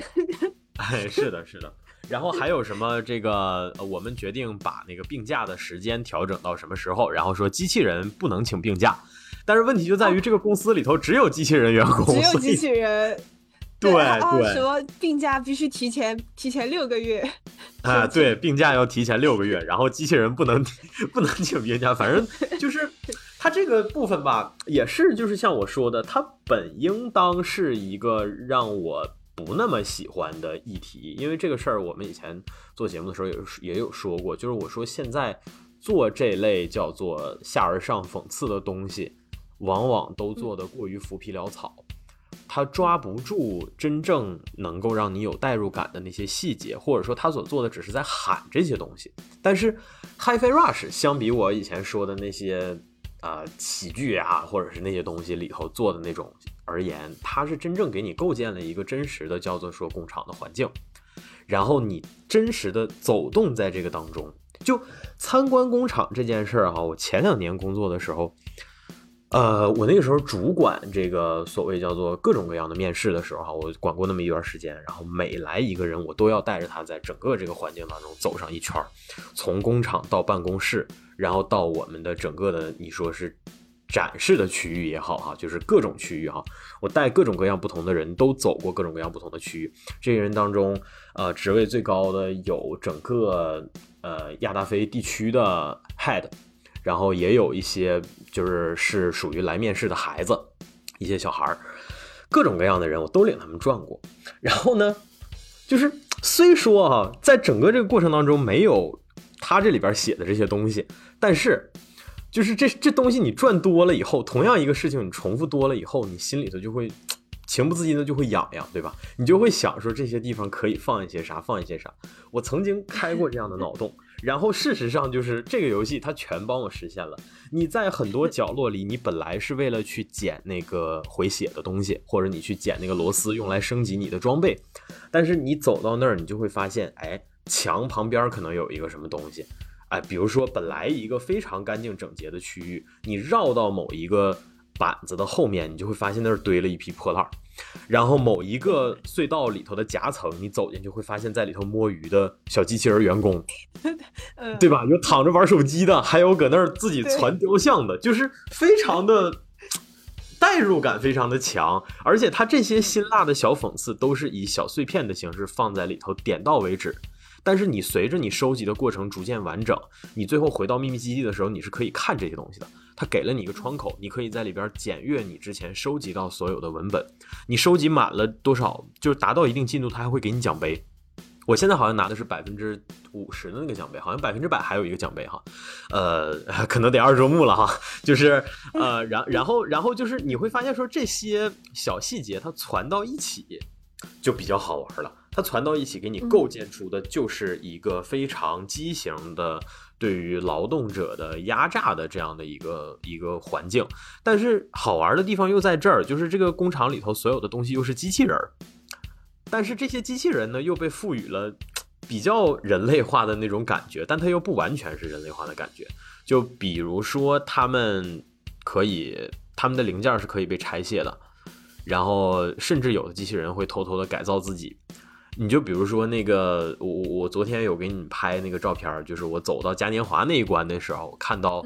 里边放着一个金色的机器人的雕像，那个机器人是前面出现过的量产型，都是白色配一个其他的颜色的，依据不同的功能不一样。但是那个金色的机器人手里头拿着一个锤子一样的东西，锤子，榔头。对，整个游戏就出现了那么一次，这个就很有意思嘛。这就是那种所谓叫做你会产生一些遐想的小细节。然后就是就是对啊，你看嘛，整个机器整个工厂里都是机器人，那总归会有一个焦老忍不住要上手，对吧？是的，是的，是的。然后然后你会发现说这里头涉及的这些讽刺主义的内容呢，它首先你在发现它的时候，它都是点到为止的东西，它不会给你带来强烈的不适感，影响你整个的流程。然后再有的话就是说这些东西攒到一起之后，它又确实是。放在那样非常具体的一个环境当中的这种体验，可能我觉得确实是独属于游戏的优势吧。你听一场喜剧，你只能听到碎片的东西，而且它那个碎片的东西很容易过载，很容易过重。或者轻重适当，但是你玩游戏，你在一个非常整体的环境当中体验所有的碎片，体验完了，你还有一个把它们攒到一起，哎，形成一个印象的过程，这就很好玩，这就非常好玩，这是我喜欢的方式。然后，然后再有就是你会发现说这些机器人儿哈，他们作为一个一个看起来还挺人的这种个体啊，他们也有一些非常好玩的设计。我印象最深刻的是。第一次出现那个会用火焰的敌人的时候，有三个火刀，嗯，三个火刀的那个那个刀客，然后从那个隧道里头侧着，然后啪打破那个玻璃，然后进来。进来的时候，只有一个用了非常帅气的那个 superhero landing，就是他真的很帅气的立在地上。剩下那两个先进去的那个被后面那个砸了。然后砸完了以后起来之后呢，那个 就是砸他的那个还还装没事儿，然后那个被砸的呢又过去给他一撇子，就是就很好玩，各种这种细节。嗯，然后那一幕，但是那一幕他又其实也没有聚焦到这个地方，他就只是在那个背景那个区域，在离你远的那个地方，他们俩就在搞这事情，然后我眼睛就全在看那儿，太就是就是很多好玩的很多搞笑的地方，然后包括说那个呃致敬。恶灵附身里头那那哥俩的那个 对吧？那俩小机器人，我感觉他们的职能应该类似 HR。你看我们多多多卑微，我们都没有我我们都没有成为 BOSS 的机会，对吧？就是他俩，你应该开心，就是 HR 不会被揍，对吧？对，那倒也是，我们是只是可以互动的 NPC，对。就是他俩也是经常，他俩的任务就是转工厂嘛，然后找各种能优化的点，然后他俩每转一个地方就吐槽一堆，就还挺好玩的 啊，就就就都是很多，其实就是就是叫做每一个小个体都在做属于这个个体的事情，这件事儿就让我想起了前十年的好莱坞的动画电影当中嘛。前十年好莱坞动画电影当中也会有很多这种特别有亮点的小配角，但是这种小配角通常他占的篇幅不会太大，不会抢了主角的功。所以你现在回想《海底总动员》，你能想到的唯一的印象特别深刻的配角可能是那个大白鲨，因为它长得大。但是总体这个 故事还是聚焦在尼莫的故事里。尼莫，嗯，对。然后你包括说《冰河世纪》也是，《冰河世纪》可能相对比较特殊，因为它给那个小松鼠太多的，呃，这种特写啊之类的。但是《冰河世纪》特殊的地方在于，它做了好多部啊，它做了五部还是几部来着？而且这个小松鼠算是整个呃皮克斯的一个一个一个 brand，所以它没所谓。但是《冰河世纪》你现在想起来也是印象最深刻，还是那几个主角，就是那些配角不会有太抢戏的配角。这个事儿我想拿啥做对比呢？《疯狂动物城》。闪电，嗯嗯，看完《疯狂动物城》，可能你你可以说朱迪和呃这个呃尼克啊，对，朱迪和尼克，对，你看，你看，这就很说明问题吧，对吧？我都忘了，我靠，就是你你你对于碎片化接受这些东西的人来讲，他可能最终印象最深刻的反而是那个闪电。我觉得这个某种程度上，我我我不确定可不可以算是失焦哈，但是它某种程度上反映出的是你做这些东西的时候，你给每一个角色分配的亮点应该有一个相对量级上的主次，而这个游戏把这一点就把握的很好。是的，而且其实其实我觉得它里面就是就所谓的讽刺吧，比较妙的一点是它的讽刺都足够的荒谬。所以说会，你的第一反应是觉得好笑，对，然后，然后你打着打着的，哎，我刚才看那条回过味儿来，还有点那个哈，就是是这种感受，而不是一上来就是，哎呀，有人扇了我一耳光，就是不是这种程度的讽刺，所以他就是他那个回味很妙，没错，也其实我我没有怎么在基地里去翻看那个搜集到的这些文本，但是那些文本在搜集到的当下，因为它其实。出现在地图上不是那么密集嘛？对对，都很基本上搜集之后要对，而且要隔很久才会找到下一个，然后就让你有足够的时间去回味它。而且特别是当你在那个环境当中去走啊，或者什么样的时候，其实配合着那个节奏，其实有一点形成肌肉记忆了，就是你不需要花太多的精力在配合节奏上。那你这个时候你脑袋在干嘛呢？就是在下意识的回味刚才看到的文本，是的，是的，我就我就一直处在这个状态，所以我觉得它的设计很妙，就是妙在这里，就是它其实文本的密度也好，这种你你逐渐习习惯了这个节奏感之后，它其实给到你的内容才开始变得丰富起来，是它对于游戏体验的设计上来讲，它是非常非常的考究的，然后。关于小机器人们，其实我我印象最深的是有一个扫地机器人，就它里面扫地的那个机器人都特可爱，然后你可以揍他们，揍了之后还可以拿到一些零件，所以我逮着一个就揍一个，然后结果后来有一个小机器人。扫地机器人它也不扫地，它就躲在那边扒着个门，然后往那边看，然后去跟他居然可以触发对话。他说：“哎呀，我好喜欢那个什么，就是他他有一个暗恋的机器人，他一直躲在那边偷偷的看，然后自己还挺自卑的。对对对对对，说哎呀，我配不上他，可是他好美。然后然后然后我就顺着他的眼神的方向走过去，发现那边还有一个黑色的 扫地机器人。不是吧？是前台吗？他。他嗯，因为那个场景喜欢的具体是谁？是我也我也没法确定，但是那个场景有前台，所以我我我我以为是那个前台，对啊，但反正总之那个那个扒在角落里那那个小机器人还是蛮可爱的。然后我揍了他之后，他会哭唧唧的说：“哎呀，你不要打扰我嘛，我还想再多看他两眼。”是的，是的，是的，太可爱了。对，就是这些小东西，就是很精致的小东西，然后把这个东西都铺起来了。那我觉得这种小东西不少，其实其实际上是不少的。对对对，这个就就是说，就是我们前面说的嘛，他用各种小的细节积少成多的铺成一个大的非常漂亮的网。嗯，这个呃，以前那个我提一个巨老的游戏啊，这个游戏有多老呢？好像是我初中还是高中玩的啊，还是还是小学来着。好像是初中，年年世界，年年世界，你就是操纵哦，我知道了，哎，World of Goose，对，就是你用一个用一个的小球，石油一样的那个小球，哎，对，就是那个，你要拼出好看的大桥，或者说你要达到目的，就是一个一个的小的东西往上传，就是就是有点这个感觉哈，我是指这个构建这些东西的既视感上讲的话。呃，彩蛋真的好多，那个嘉年华那一场彩蛋简直多了去了，就是打那个 Mimosa 之前的那一段嘛，它的那个博览馆里头展出了好多的，不只是那些会给你剧情里头跳出来的立牌儿，还有一些贴在墙上的壁画，还有博览会呃后台里头放的那些东西，就是我之前有说过一个，呃，我当时也拍照给你们了嘛，就是他在那个博览会的前厅。呃，在那个服务台上放着一盒透明的，里头是他们家从第一代到后面几代的那个机器人，然后他特意用这些东西从小到大摆了一个人类就是物种起源的那种感觉嘛。哎，对，摆了一个这个，我当时就说，我说哇，这个东西好精致，我说我就会想要同款的周边，我也想弄这么一盒东西摆在我家里。然后呢，我随着这个。我走过去了之后哈，我我我我逐渐的走到他们嘉年华的真正所谓叫做展会的后台，我在那些仓库里头，结果我在一个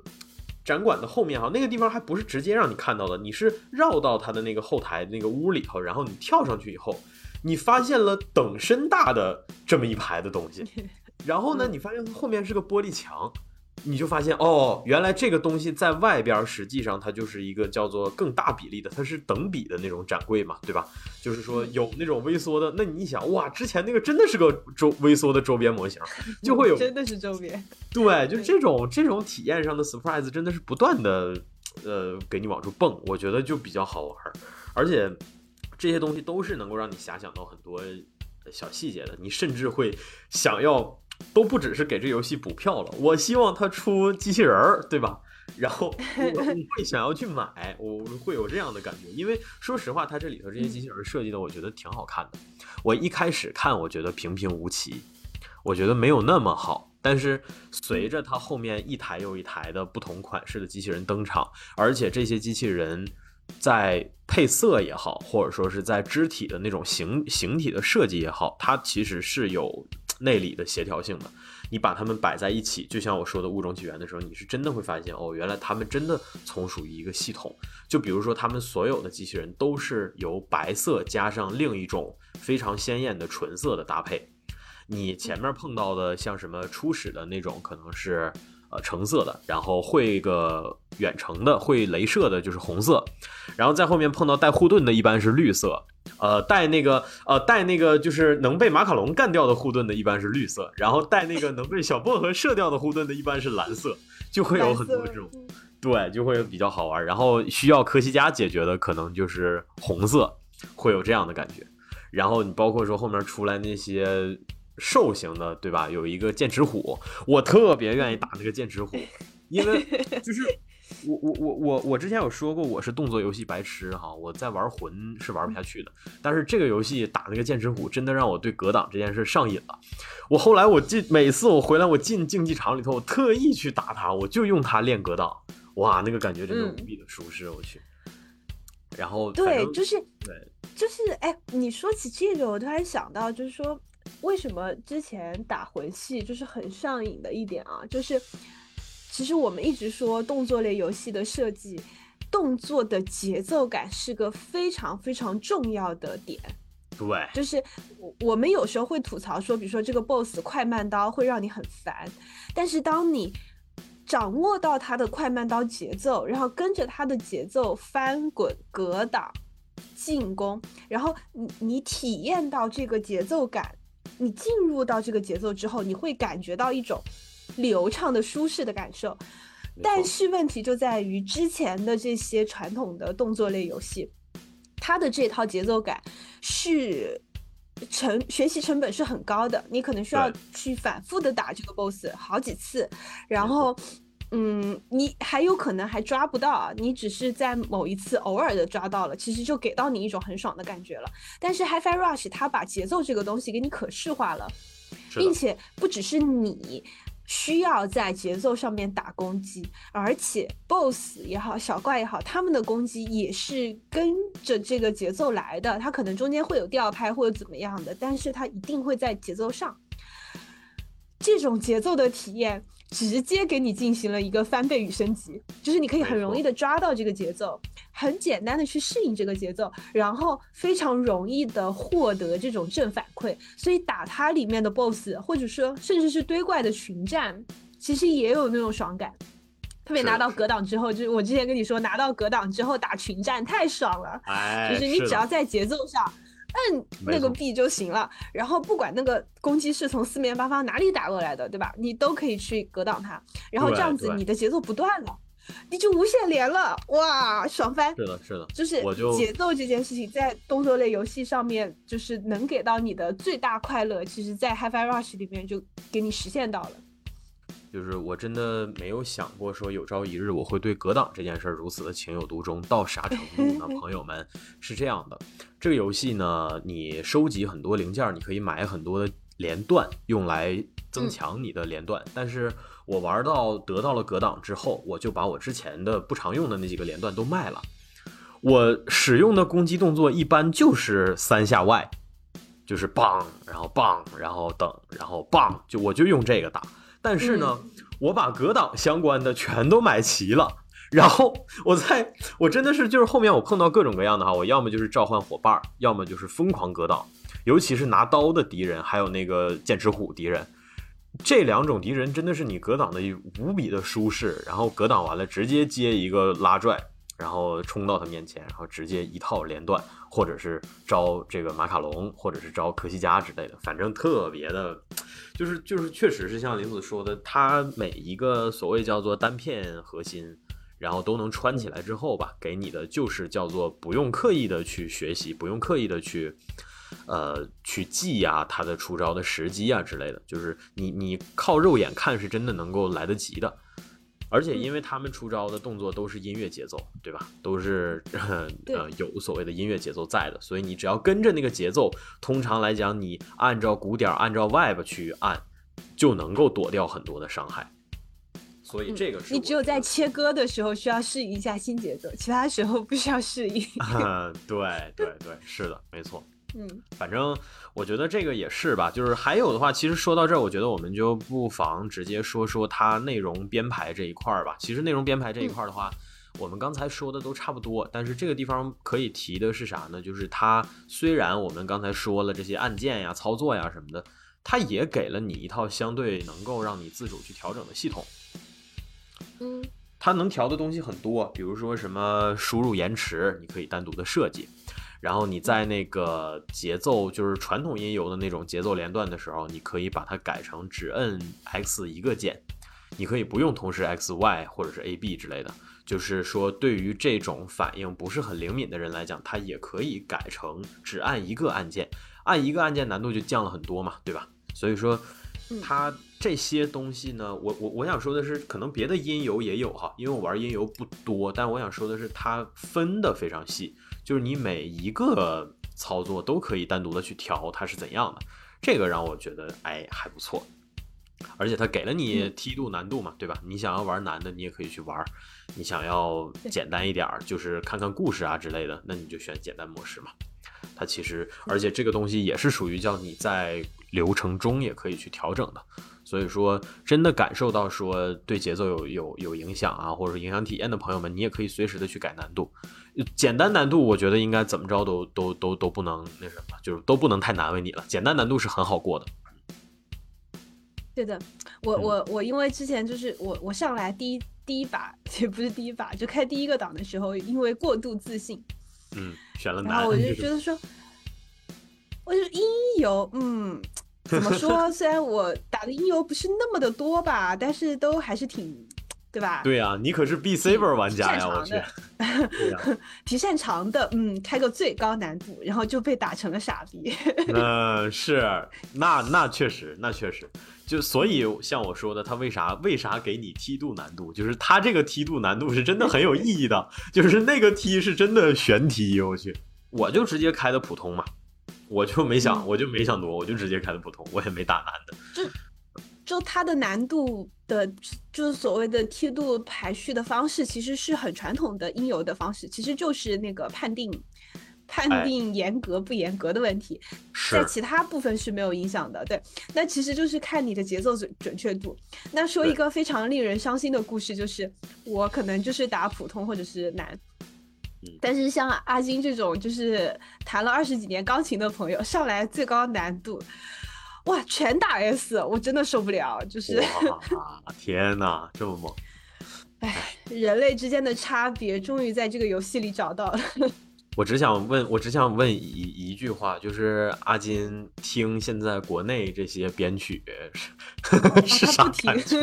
对吧？对吧？就是就是国内有很多那个。节奏这块儿，就是对节奏的理解特别次的这些人，然后祸害着设计师的编曲，或还是制作人的编曲，唱的那东西，对吧？狗屁不通的那种东西，我可以想象职业音乐人听这类东西的时候，就是在强奸耳朵，就像我给你们听 Toyoki 是一样的感觉。对。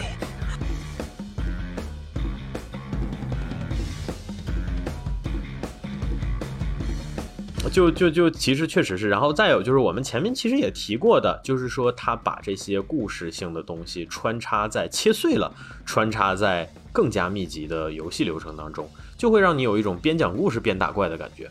他每一段故事的内容设计的恰到好处嘛，这件事儿最近这几年好多游戏都做翻车了，有很多游戏，尤其是传统 RPG 类的哈，也被吐槽，什么战斗两分钟，播片八小时。嗯，很多游戏会出现这样的问题，尤其是像我们以前讲游戏的时候有讲过那个 intro 的部分，试玩版的部分，它是至关重要的。你试玩版做的过于晦涩、过于墨迹、过于怎么怎么样，就会影响大家的购买欲。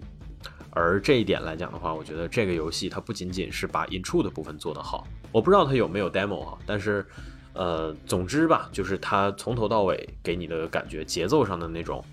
呃，密集的感觉是一致的嘛，这个就很符合我，也也比较符合我的，就是我会觉得它优秀的其中的一个一个部分吧。还有最后一个我要说的。嗯众所周知，我是一个暖暖玩家，这件事我已经提过好多遍了。这个游戏当中一旦出现非常丰富而且又很好看的收藏元素，那么我会不吝惜我的时间和精力，我会把它收齐。但是这个游戏就怕我这么搞，所以说他为了让我最快的玩完主线啊，你在主线一周目通关之后回到基地里，你才发现啊，原来 Cinnamon 才给你解锁了，你可以，你可以装扮自己。我是怎么知道这件事儿？我还不是通关了主线我才发现的，是我去搜歌，因为我们做这期节目要找配乐，我昨天就去搜了一下，然后我在搜它相关视频的时候，发现有一个视频说这个游戏的豪华版可能并不是那么划算，因为它只是给了你几件特点服装。我当时在想哇我说这还有这游戏还有服装？我我，然后我才意识到，我说哦，原来它这个功能就是给你二周目以后用的，它确保它整个这个流程的体验，不管是故事还是你操作的体验，一定要放在第一位。它把所有可能影响你、可能让你分神的东西，不仅仅是故事上的，不仅仅是游戏当中的要素上的，就是这些系统层面的东西，它也藏起来了，它都放到二周目给你。但是我想说的实际上是。这个东西放在那儿给你，反而是一个恰到好处的事情，因为你会发现的不是你随着流程的进展，你解锁了某件衣服，而是你随着你一周目打过了以后，它你解锁了一个系统，就类似于我们，就类似于我们累死累活的加了一天的班儿，然后晚上的时候，我们几个伙伴出来，然后有人说我们一起去逛超市吧，啊，我们一起去。买点吃的，或者是买点穿的啊，我们一起去刷街吧，姐妹们。就是为什么要说姐妹们，就是类似这种感觉。这个有点刻板了啊。男的现在，我跟你们讲，男的现在逛街，他妈的，尤其是我操，比比比比比姐妹们还狠。就是就是会有这种感觉，就是正向反馈很高嘛。然后你也会意识到说，你是真的收益很大。来打 EJ 吧，姐妹们！来打篮球吧，姐妹们！来见。而且其实，而且其实一周目的时候，就是就是。因为那个节奏啊和音乐啊，就是它，它，它不仅是游戏想让你爽，是事实上你就是会因为这些东西而爽。所以其实大部分的资源和精力，其实我一直都消耗在了说买新的那个联机的这个技能上。嗯，我明白，我明白，那就是对，那就是咱们哇，我是不一样了，对。哦。我最喜欢的就是那几个中间要掉拍的那几个连机动作，嗯，我知道那个太舒服了，对吧？大大空一拍，大大大，哇，然后再打一个，就是，呃，太太舒适了。所以说，其实一周目的时候，你别说他开没开这个服装装扮系统了，就是我根本就不想要这个系统。是，确实。他，你这么想就就他就是对他就是觉得你不想要，所以他就没给你放到这儿。对对，但是但是你打完一周目之后，然后接下来你要再打，那就是你这些东西都搜集的差不多了，该该有点什么呢？该有点新的搜集元素了。所以他在一周目结束再给你。而且说到搜集元素啊，我觉得。就是因为这个游戏很爽，所以我们其实有时候忽视了一点点，就是它的地图设计其实也非常的精妙。就是实际上它的每一个关卡也是这样的一个箱庭式的一个关卡，箱庭式的关卡，众所周知啊，我们的恶灵古堡是吧？是非常非常擅长的。对，其实，在好几个场景里面，它都有一些看起来好像你不可以去，但实际上你可以去的地方，像那个。像有一关，它有一个空中轨道，然后就不停的有那个集装箱一样的东西在在走，然后我我当时也是脑子脑子一抽，我说这个东西能做吗？我就跳上去了，发现它把我运到了一个新的地方，是的，就是那个地方，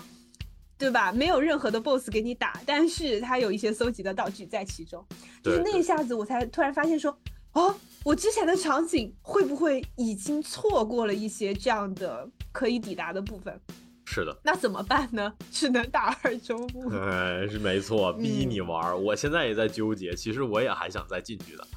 呃，我我觉得是这样的哈，就是现在有的时候你想这种东西，它在设计的过程中，可能最早就得想得到，就是或者说至少它这个框架，你说它的箱庭整体箱庭的这个框架出来的时候，它必须得比这个框架出来的时间想到的还要早。就是我想到说我出来这个框架之后，往里头加的细节，就是要像刚才你说的这种。就是哪怕我把它导到一个比较长的距离去，但是那个地方我一定给它一些回馈，而且这些东西都是嵌套在整个大地图里的。我我要确保的是，即使你不想要，你也不必须走这个地方。所以说，实际上就是我现我现在在想，就是我这个过程当中哈，有一次我这个跟玲子那个不太一样哈，玲子那个可能就是属于一个小的区域，然后哎衔接到你这个大的区域上来。我呢是体验的是一个半途停下的感觉。那个时候我刚好比较缺血，然后我在那个滑轨上面，就是摁 L 一的时候，L 一的时候你你嗯抓住那个滑轨，然后哎滑了一大圈儿，你在到达那个下一个地方，在到达下一个地块之前呢，你在半途是可以选择，就是就是就是你可以你你可以蹦下去的。哎，对嗯我我那个时候就是在想，我如果要掉下去的话，我也许能找到回血的东西。因为那个地方下面明显是一个可以着陆的陆地，但是那个地方设计的就确实是非常高，就是说你如果真的按照性子一一一通爽的往前推的话，你不会想到在那儿坠下去。结果我真的在那儿坠下去了，我不仅找到了血药，我还找到了一大堆的螺丝，然后还有一个 马卡龙芯片，我的天，嗯，收益爆炸，简直是。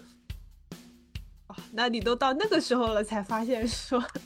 对，就是就是我我我我之前就是很少会，嗯、很就是我很少会想在这种连贯的地方去停下来嘛，因为嗯你要是顺着这个游戏给你的体验、给你的情绪上那个刺激的话，你是希望一条道走到黑的。对前面其实可能解锁的隐藏更多都是藏在那些所谓的真的就是一个封闭式的空间，藏在那些角落里，或者说藏在一些像排气管道啊，或者说是一些仓库啊，啊、仓库的货架上面，可能这样的地方我会跳上去看看，就像现在果子在你身后这样，哎，嘣儿蹦到那个上面去，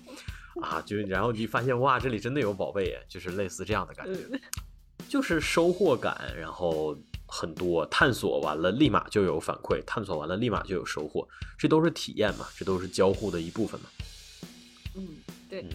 嗯，他给到你的这个奖励，就是不管几周目吧，就是反正就是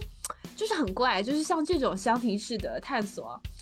即便说奖励不多，就是他甚至只给你一堆零件或者只给你一个大零件，你也会有一种，哎，我找到秘密基地了。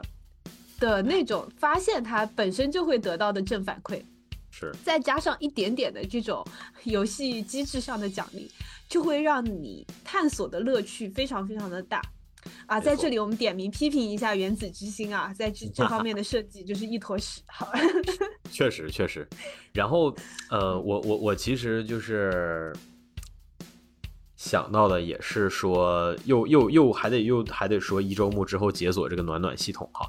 呃，嗯你每次回到基地以后呢，打开那个照片墙，你可以摁住 Y，然后就可以收集你在这个过程当中达成的一些游戏内的成就，它会给你一大笔的螺丝。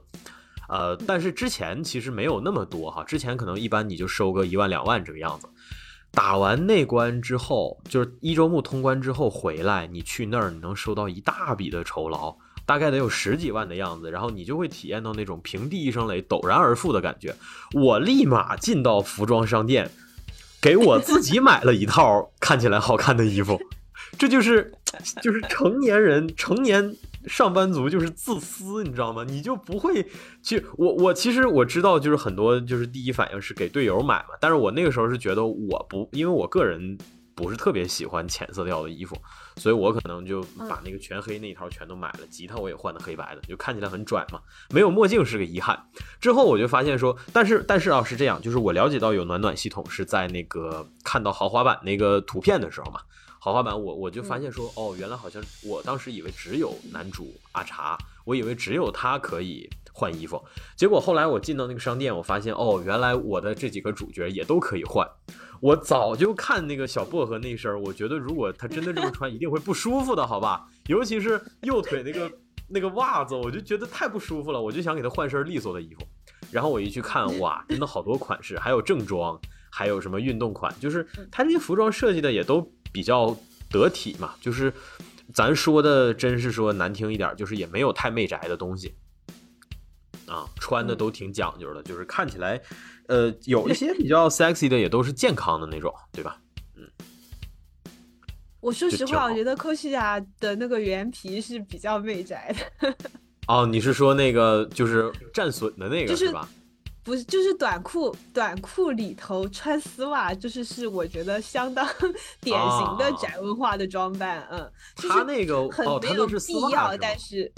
哦，有可能是裤袜，但是就是就是很没有必要的这种这种穿法，我懂我懂，是比较典型的。对，这也是为什么我前面没有提，就是我们在说那个团队那个时候，我暂时没提科西嘉嘛。其实我也是觉得说。他这个角色呢，给你也给你一种以前这类日漫或者啥的里头的那种既视感吧，就是那种所谓叫做美强惨的很飒的大姐姐的感觉。对，但是为什么就是说，就是科西嘉，就是你最后接到他的时候，你不是给他公主抱抱怀里嘛？就是那一段我觉得没有让人特别不舒适的原因，就是因为主角的塑造非常的成功，就是他就给到你一种。他就是一个相当典型的青少年，然后以自我为中心，然后相当的自信，但是也不招人烦的那样一个形象。然后他看到这样的一个大姐姐的时候，他就是得有一点这种，对吧？嗯，对。不过，而且这事儿又有一点点想法的那种感觉。对，而且这事儿是有铺垫的，因为前边那个他其实已经发现了嘛，他主动跟队友去提，他说：“我觉得科西嘉跟别人不太一样，他没有那么坏，他也没有那么疯。”然后后面一看到说他也在探究这个真相，那他跟我们目的是一样的呀，这必须拉入伙。所以这个事儿其实你真说挑刺儿捋逻辑去挑的话，那也能捋得通，就是他也他也不违和。而且再有就是优化那一段体验的还有一个地方，就是这个男主他实际上是个二逼，他抱着这个 cosiga，因为 cosiga 本身身材很好，而且他比男主要高。他是比男主要高的，他的身子很长。他抱着 cosiga 往出出的时候，连着撞了三次门。对，cosiga 脑袋都快撞昏了。对我，我都怀疑说，因为我忘了哈，我都怀疑说后面 cosiga 面部特写那个脸上有道疤，是不是他们男主给他撞的？就撞了三次，那个那段确实有点无厘头了，所以难怪我们前面提星爷，就是很很离谱，很离谱，对。嗯，就是他一下子把那种可能会让让人觉得说，嗯嗯嗯嗯嗯嗯不太对的那种男女关系的倾向，给他打的稀碎。没错，就是就是他真的是看上去如此的传统，但是他又在这种细节上非常极限的，对吧？就像你每次格挡一样，都躲掉了那些可能会哎有点儿不是那么太好玩的地方。嗯，就是都把所有的地方都变成比较好玩的那样的感觉了。然后你包括说我们现在回头去看它整个故事的设计，我觉得也是粗中有细的一个结构吧。它虽然说很简单粗暴，讲的是一个少年们勇敢的少年们推翻这个罪恶的大大都会，推翻罪恶的大机构，但是他没有把这个东西展开写的太多，是因为他清楚自己的体量能够承载多细的故事，就那么粗，不用再细了。这实际上，而且这个这个画风本来就不需要承载这么多东西嘛。对，没错，这实际上就是我想说的，也是我为什么一直觉得变形金刚那个三选二的系列的游戏其实是挺优秀的作品，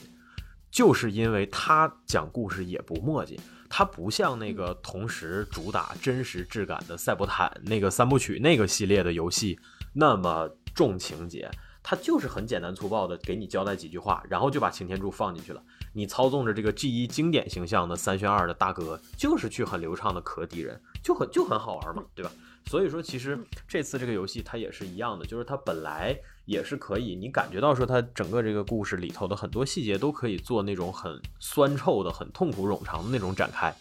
男主为啥不写男主的起源？呃，他没妈了，嗯，他第一集妈就没了。对呀，他第一集妈就没了，手咋断的？被爹打断的。为啥被爹打断的？因为他把他害他妈没了。对吧？你就现在这种狗血的情节，你你现在我真的是我操他妈闭着眼睛都能想到好几千斤，更不用说你们天天写文章的，你们现在一天都能加工出好几十万字的这种东西，所以这种东西根本就，对吧？它就是一个没有必要存在的东西，然后它恰如其分的在这种不需要存在的框架里头也被摘掉了，这实际上就是叫做风险规避做得非常的到位，也拿出的是比较高情商的写法，就是。作品就不要大家全都近乎畸形的去追求什么，我要多么深刻的故事，我要多么黑深残的故事，你没必要，真的没有必要。对啊，就像 HiFi Rush 一样，一个简单的男生女生向前冲，带来无上的快感。卖一百多块钱的游戏是吧？你为啥非得要写那个花两三百块钱去填的赌呢？对吧？是一样的。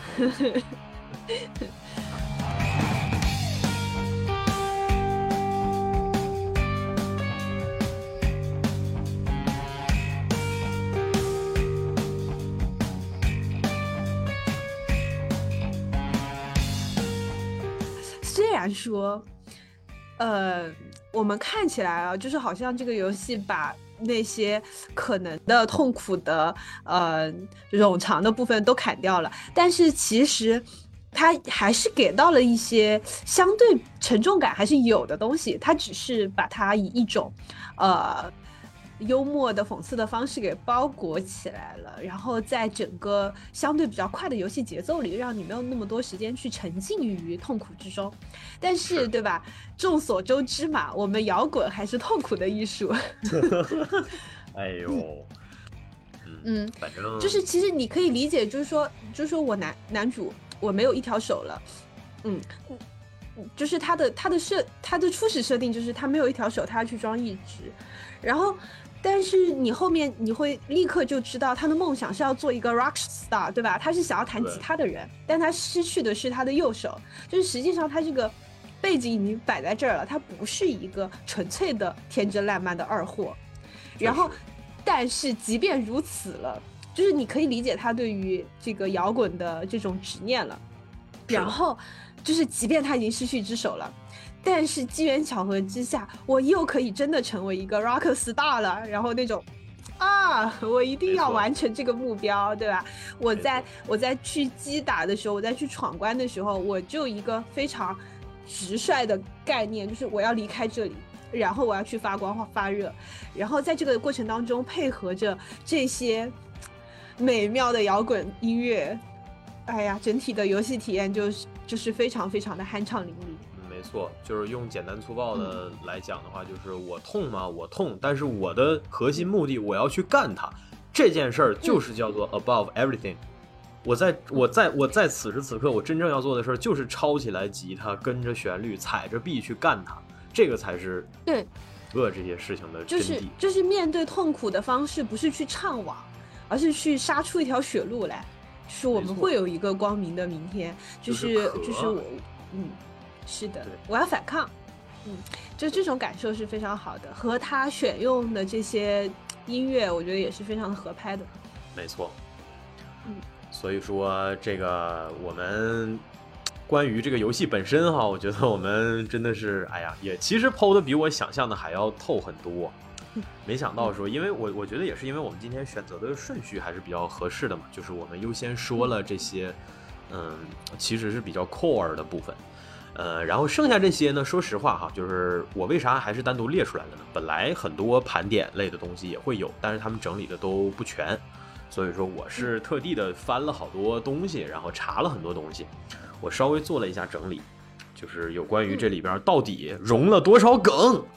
就是这些你 一眼得见的非常哎鲜明的流行文化的这些元素啊，JoJo，，没错，这个 JoJo 肯定是目前来讲应该在至少是我觉得在我们大陆地区最最就是大家对这个 HiFi Rush 里头认知最明显的就是说它致敬 JoJo 的地方太多了，呃，这个地方就必须得提的是第二个 BOSS，就是 Zanzo，他是整个对 Vanillay 研发部门的经理现在研发部门的经理就是马卡龙的下一任。然后这个人呢，本身设定就是比较疯狂、比较抽象，为了搞自己可心的项目，不顾预算。然后呢，呃，他在整个这个过程当中，就是从他出场的第一次，就在疯狂的摆各种九九的 pose。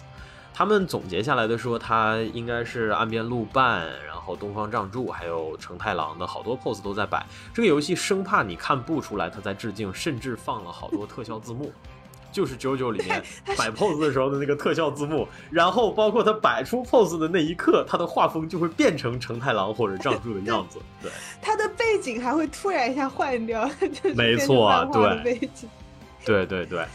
然后还有的话就是那个第一关，呃，摔跤手大姐那个瑞卡，瑞卡她的那个头技，对，她的那个头技是致敬的《罪恶装备》里头的那个男主的一个一个技能。然后，哎，不是男主，罪恶装备里头的那个 BOSS 怪，对对，是是，哎，不是 BOSS，是一个应该，反正总之是一个类似于街霸桑吉尔夫那样定位的角色吧，就是因为都是摔跤手嘛。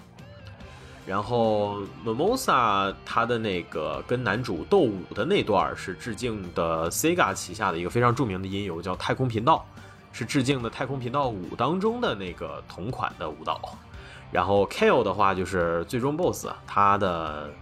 呃，他那个呃有一个哈，这个是来自我们说来自互联网的，就是有细心的网友挖出来的，这个很细。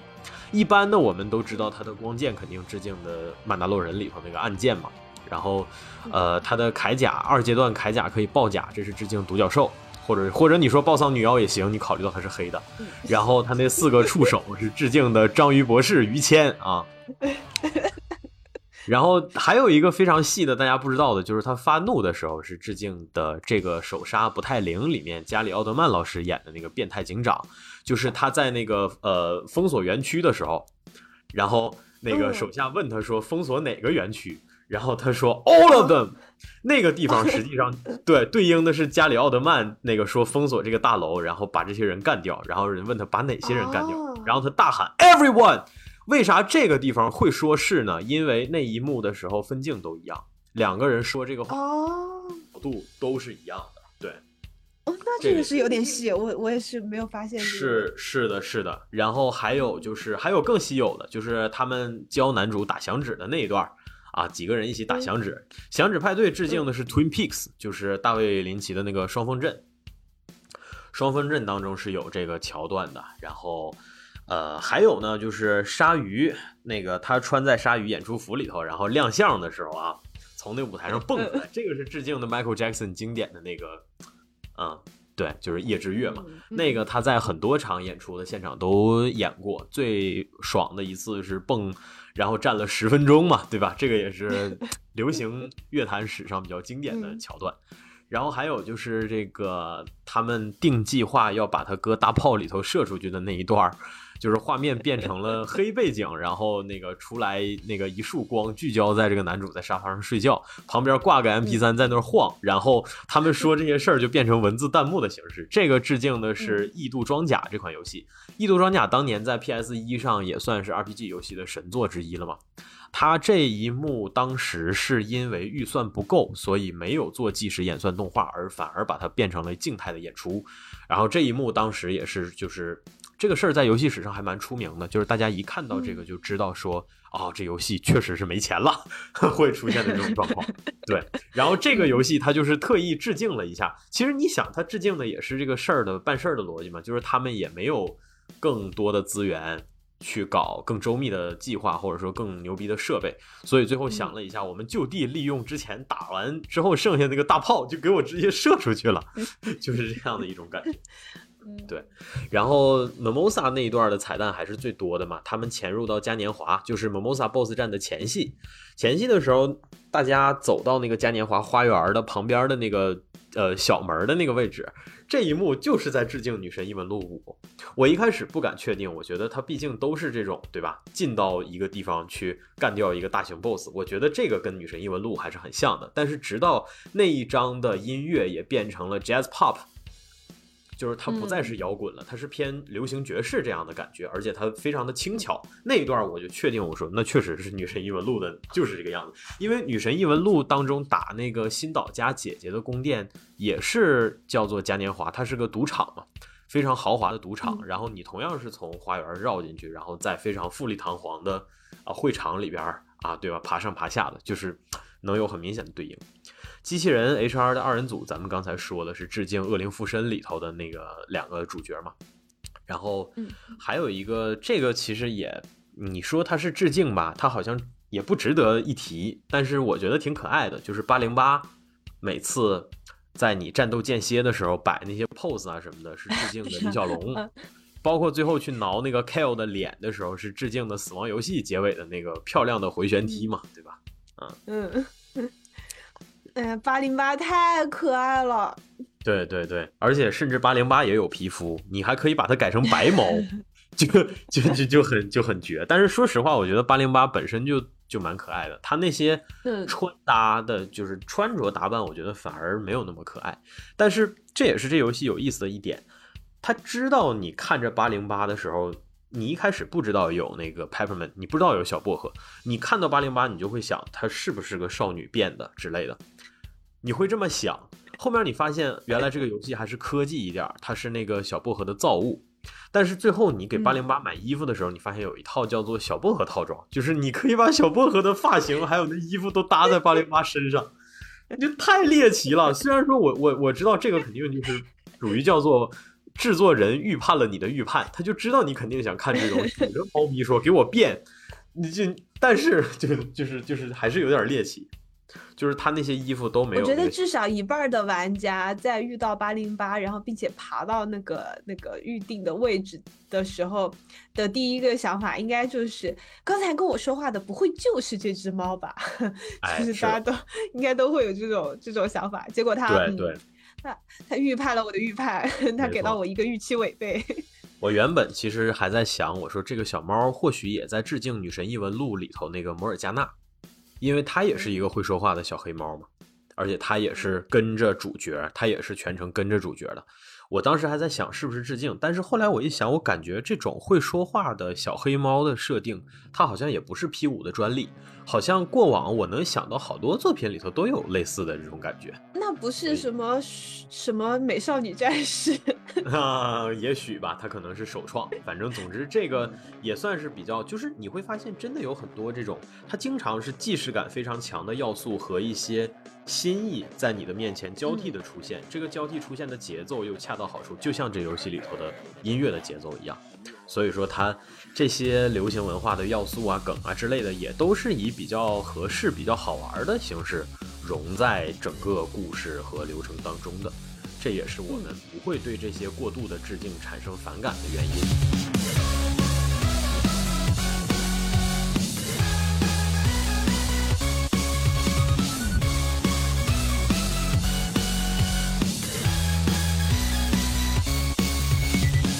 行吧，最后这一趴呢，其实也算是我们的 bonus track 了吧。音乐当然是推荐大家去体验的，具体的体验，具体的去听。我本来不想说太多，但是这一部分我觉得可能对于我来讲吧，玩到这个游戏更特殊的意义也在这儿。我们以前聊过音乐主题，我最早听这些偏亚的音乐的时候呢，是以摇滚作为起点的。以 New Metal 作为起点，但是因为最开始听的是林肯公园，所以实际上新金属和 Hip-Hop 算是差不多同时期进入到我的视野里头的。呃，但是因为各种各样的原因吧，加上个人对于旋律的记忆和对于节奏的偏好，嗯，再加上我那个时候非常关注的很多乐队的客观上产能的凋敝，导致说我到了高中以后呢，可能更多的注意力都放在了说唱，放在了嘻哈音乐这一块儿。包括一些流行和电子，我真正倾心于摇滚的时间就没有那么多了。再后来，呃，上大学了，包括到现在哈，我听的东西非常的杂，杂到我最近开始每天在朋友圈打卡一张专辑，用这样的方式来记录我到底听过哪些乱七八糟的东西。这个过程中，我就没有特别系统的对某一种风格过度的专注。但是总体来讲，你要是查我的歌单的成分，那我听 hiphop 最近这几年听的还是蛮多的，甚至于我已经沉进去了。我现在日常的，你让我把我的歌单随机出来的话，你基本上切十首歌里头，有九首都是说唱。嗯，这个游戏是真正意义上点燃了我之前对摇滚的那种曾经的热爱。我最近这几年听听酷摇听的多，就是你要真说 rock and roll 这一块的话，听酷摇听的多，就是 The White Stripes 这种，然后还有像那个 Carrie No 的那个乐队，叫做他这个乐队他妈名字就挺抽象，叫 The Yeah Yeah Yes，就是那个 I Got a Day Without Night，就那个乐队啊。然后我听的都是这种比较撕扯感比较强的东西。然后这个游戏呢，实际上它。真的是叫做所有的选曲都如此的，就是我真的很难想象说它所有的歌曲保证这种刺激程度、冲击力的同时，还能如此的兼收并蓄。你在这里边能听到非常 corny 的那种青春的小朋克，然后你也能听到所谓的音超凡乐队，哎，对你也能听到朋克。对，你能听到很多独立音乐，然后包括说 Japanese rock，就是日摇。日摇最近色大给我推了好多，然后还有那个 grunge，就是所谓的垃圾摇滚。然后电子电子乐也有很多嘛。电子乐这个地方其实我真的觉得特别惊喜，是因为那个打到财务经理，就是那个他叫啥来着？他叫啊，我忘了他叫啥了哈。反正就是那个黑黑叔叔能变狼人的那个老哥。这个狼人。他开始变身，你就能发现他是致敬的贝多芬的第五交响曲。但是我没有想到的是，做这个后面整个这一套 BOSS 曲的那个人，是我久违的电子音乐制作人，叫 Wolfgang Gardner。他是我非常喜欢的一个制作人，而且他是美国，他是北美的，就是北美有他这么刁钻的口味和品味，以及做那种所谓生猛的，就是。用声料做编曲的能力的制作人不多的，然后你考虑到说他活跃的时间其实是在二零一零年前后的那五六年，这个是他最活跃的时间段。最近这几年我都看不太着他了，而且我可以确定的是，并不是我不够关注，是他最近这几年出东西确实出的少。然后我没想到在这里边能听到他的东西，他用非常简单的鼓组搭配这个，呃。就是其实是从各种交响当中采样出来的这种这种这种呃素材，然后把相当于是把第五交响曲用电子乐的形式重新演绎了一遍。这一段也被视为说是这些 BOSS 战当中可能综合来讲吧，就是最有意思的、最有最最好看的一段设计，因为它确实是古典和电子的融合，然后再加上那个视觉冲击感也很强的场面。包括后面直接到金币的海里面去打，对吧？就是那一段的冲击感非常强，而且它是渐进式的。前面你觉得说这个人变了个身，他变成了狼人，他可能顶多告诉你说这财务经理他也是个狼人。但是，对吧？这个破梗就很符合这个游戏里头突然出现的那些破梗。然后，然后我刚才那口水差点 没喝下去。对，然后结果你没想到的是，他后面就我还在想，我说他难道想要做的是一个没有那么 stereotype 的形象？结果他后面到小金库里头去打去了，你会发现他还是，对吧？他还是就是就是我说的那种在典型和非典型之间不停的。闪转腾挪、左右横跳的这种感觉，然后，嗯，这个随着你流程的越来越往后吧，你会发现你听到的种类真的各种各样的多。但是真正能让我对这个游戏叫做一见倾心的瞬间，就是第一场打那个 Q A 的那个机器人的时候，嗯，我我就眼看着男主，然后慢慢往前走，这个时候屏幕左下角出来一个 九寸钉的曲目，没错，对，九寸钉啊，朋友们。九寸钉啊，勾引，勾引，就就就那个时刻，我就决定了说，这个游戏无论如何在我这儿能给到九分五分制的九分嗯，然后。事实上，就是这里边放的风格真的非常多，还有一些其实是我们平时都不怎么听的，比如那个 shoegaze，shoegaze 它它国内翻译叫鞋钉嘛，它其实是起源是个蔑称，就是因为这种演奏不难，对吧？你就盯着 脚上的那个板儿踩就完事儿了，所以它其实就是就是这种顾名思义的，而且其实是带有一定含义贬义的这种，就跟那个 grunge 其实是一样的嘛。你谁愿意管自己叫垃圾摇滚嘛？然后，然后这里边比较有意思的还是我觉得是有一首歌叫《Intruders Must Die》，这个歌是个它的风格叫啥呢？它的风格应该叫 Big Beats，就是所谓叫做大节拍、重打击。它实际上是介于 Rock and Roll 跟电子之间的一个风格。而且它它算是我听这么多，就是你说是摇滚的还是电子也好，它把这两边的特色结合的最好的这个风格的音乐，通常它的辨识度很高，就是它的打击它的鼓点非常大，而且非常的明显，就是梆梆梆梆梆梆梆梆，就是它它的它的它其实它的节奏不快，对吧？它的节奏不快。然后而且你考虑到说，但是它非常的激昂，它那一段非常的激昂，它用的琴也都是。非常猛的琴，然后那一段就出现在第十章。我操，猛琴！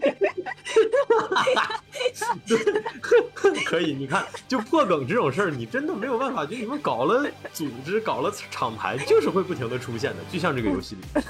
然后，嗯，我上一次听到这个呃，Big Beats 这个这个这个风格是在《无敌小子》里头，《无敌小子》第二集，马克的父亲去到那个星球，把那个星球直接推了，然后那一段也是画风突变，然后就是嘣嘣嘣嘣嘣嘣，就是他的鼓很单调，但是很爽，因为整个那一段要表达的就是这种简单粗暴的平推的感觉，然后这个游戏。其实也是，因为实际上你越到后面，它不像那些传统的这两年的大作啊，越到后面主角越迷茫，越怎么怎么样。这个游戏反而是越到后面，你的目标越明确，对吧？就像我们前面说的，他一开始就是逃跑，他是 running away，他想要找地方出去，结果后面变成了我们大家一起杀回来了，我们要干你，变成了这种感觉。就是他真的是我操，你玩这么一个游戏吧，包括说你。听里面的这些歌，你就算是不玩、不不怎么听摇滚、不愿意听这些东西的人，你依然会被感染，而且你甚至会对这些东西产生兴趣，因为他选的这些物料真的都是最好的那些物料，就是也是实际上也是他真的是叫做昨天提醒了我说，原来我他妈曾经我对摇滚也有过那么痴迷的阶段，然后我现在听到这些东西其实还在蹦，我一直觉得我。这个话有点矫情哈，我们现在节目里头已经不怎么矫情了，但是我还是得说，就是我过去这几年的自我认知也是很破碎的吧。但是我其中有一个部分一直觉得我老了，我一直觉得这个老不是说什么生理上或者怎么样，是当然生理上没好到哪去哈，但是就是说心理上来讲吧，我其中有那么一个部分，我会觉得说怎么感觉到的呢？就是我以前我们去 KTV，我特别喜欢唱的歌，现在我不喜欢唱了。有一个这样的趋势，然后再加上说，我最近这几年听的东西里头，可能确实根源的比较多，但是根源的这类东西，它的底色一般都不怎么明快吧。说实话，就是，嗯，你，你就是我这个明快是相对厚重来说的哈，就是它通常它的底色很厚重，它是那种你愿意去咂摸，你愿意去品，但是这个品呢，它就不爽。它不是，它不是一个第一反应、第一直觉爽快的东西。你也许会跟着节奏晃，但是它不是你唯一在意的地方。但是今这个游戏当中提醒你的就是这个嘣嘣嘣，这个就是这个就是你该在意的东西。它也是算是帮我回想起了曾经用力喜欢这个门类的音乐，或者说这些东西的时候会拥有的那种感觉吧。我觉得也许这个会是很多摇滚迷玩这个游戏时候体验到的那种不太好具体的形容，但就是会让你停不下来的那种感觉。我也说一个就是矫情一点的形容吧，就是当你配合着这种重鼓点儿，然后在这个节奏当中，然后拿着你的吉他，然后噼里啪啦拿来砸人，然后弹出一些。嗯，协调不协调的这个音程的时候，就是有一种怎么说呢？就是就是我之前提到说，我在某一个时刻，这个和男主角的感受是重合的。其实，在战斗的时候也是重合的，就是他一直说的那个。嗯，M P 三是变成了他的心脏，像是他的驱动核心一样的东西。没错，你在去玩的时候，你能感觉到音乐和节奏在你血液里的那种感觉，就是你们是合一的。这种合一的体验是真的是很难能可贵了，你很很难再在其他地方去感受到如此高的这种契合度的。没错，那种感受就是非常的棒。是，就这就是年推荐轻。对，这就是年轻，就是你身体还还不愿意就这样沉默着死去的时候，你会有的那种想要挣脱一些东西的那种冲动，这个就是年轻啊。是的，这就是他妈 rock and roll，这就是他妈 hip hop，这就是雷鬼，这就是所有的，这就是朋克。没错。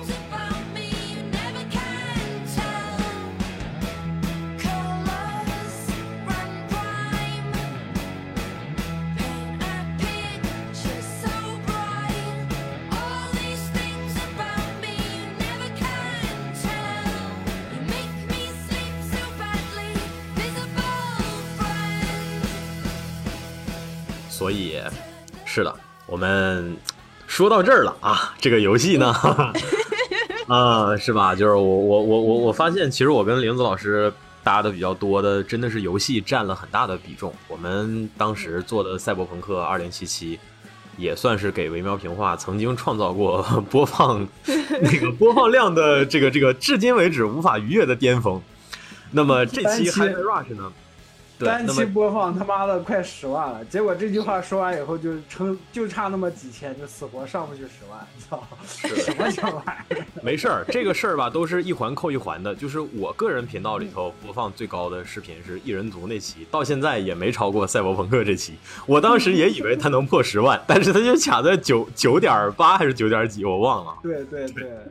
对赛博朋克那期就卡在九点九点九还是九点八，我看。没错，但是事实上，我现在回想哈，我说实话，我觉得赛博朋克它是一个比较有变数的游戏，而且嗯我们在那里边聊的内容吧，可能相对就是我指的是这种卖力的程度吧，或者说我们试图安利它的那个 喷薄而出的那个欲望是没有 HiFi Rush 这个这期这么旺盛的。嗯嗯对，没错。是的，是的，所以说作为反正我们电台唯一目前吃了玲子老师这个案例的人，也是首先还是要感谢一下玲子老师，帮我们对吧？就是安利了这款啊非常不错，各种方面都相当不错的游戏。然后再有呢，就是也衷心的把这个游戏推荐给大家。呃，包括这当中涉及的这几个乐队也好，或者说是呃它的原声带，现在其实，在那个网易云上你是可以搜得到的，应该直接 Fi Rush 就能搜到。呃，当中包含的也很完整，基本上这个游戏里出现过的各种音乐都有，包括一些呃他自己原创的曲目，其实多数都是原创的曲目，而且这个 HiFi Rush 貌似是找了一个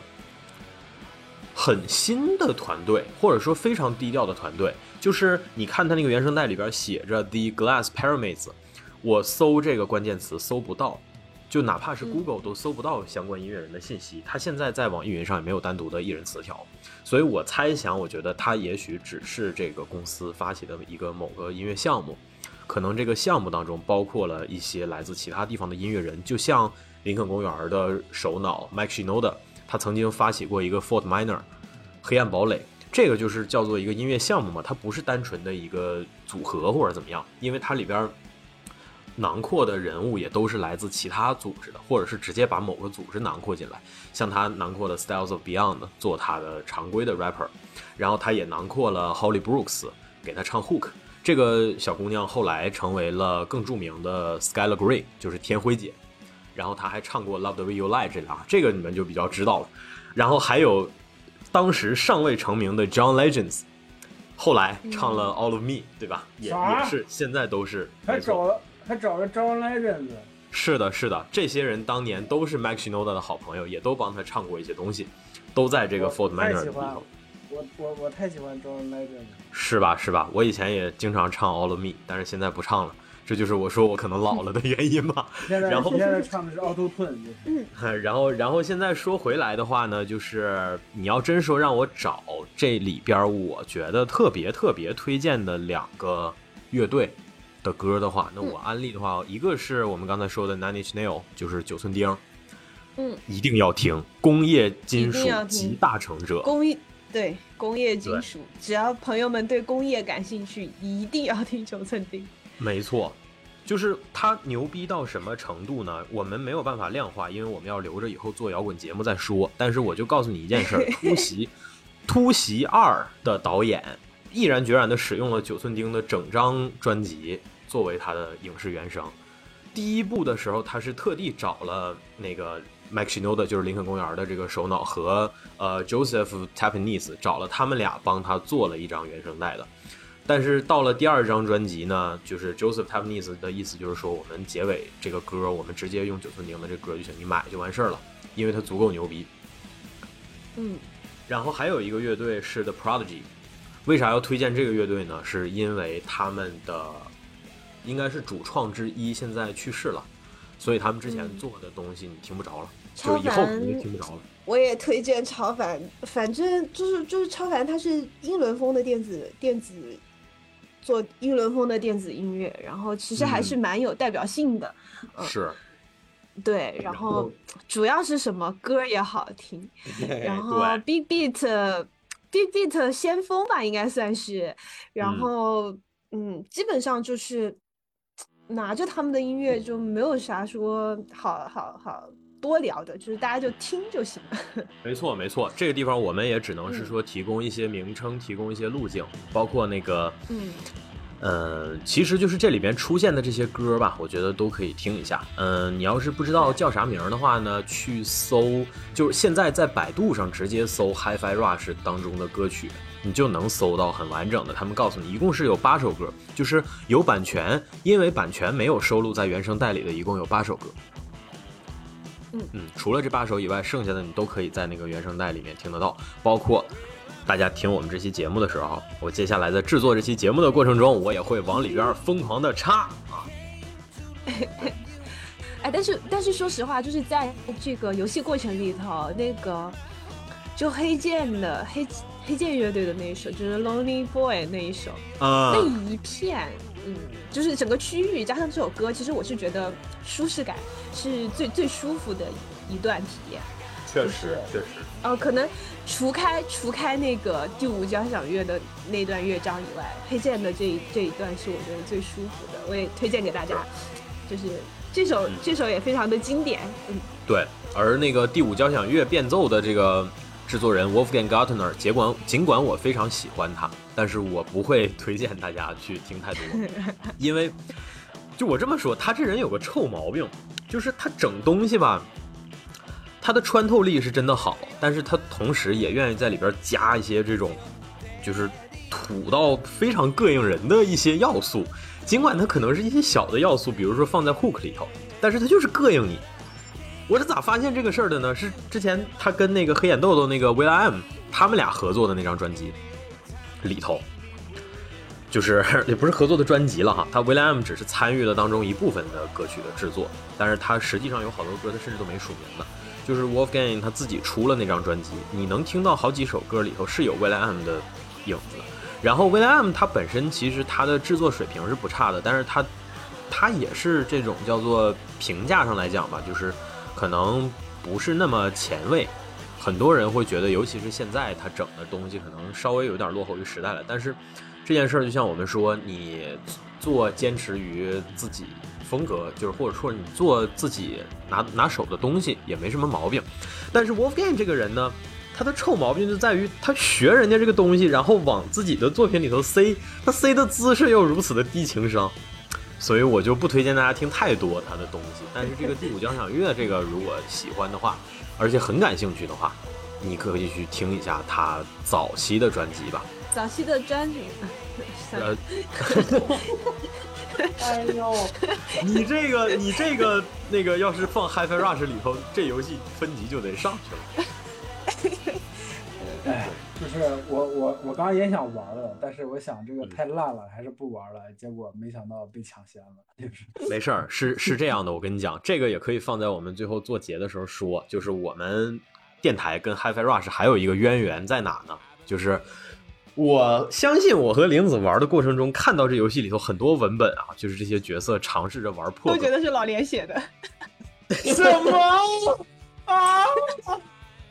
人生的最大危机。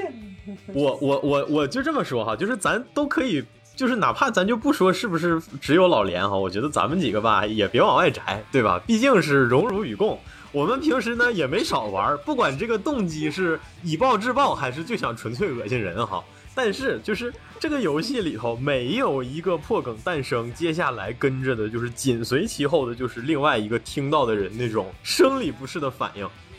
就最明显的就是小薄荷，小薄荷每次听到他们几个的梗都要疯了，我的天，哇，就就是它整个它是有一个它是有一个完整的，就是出现破梗，然后反馈破梗 和反抗破梗的这样的一个完整的过程。然后是的，是的，你你就会有很强的听惟妙评话的即视感。同志们，我就是反抗破梗的最后一环啊！是的。然后你的你对你你是反抗破梗的最后一环，简称艾尔登返还。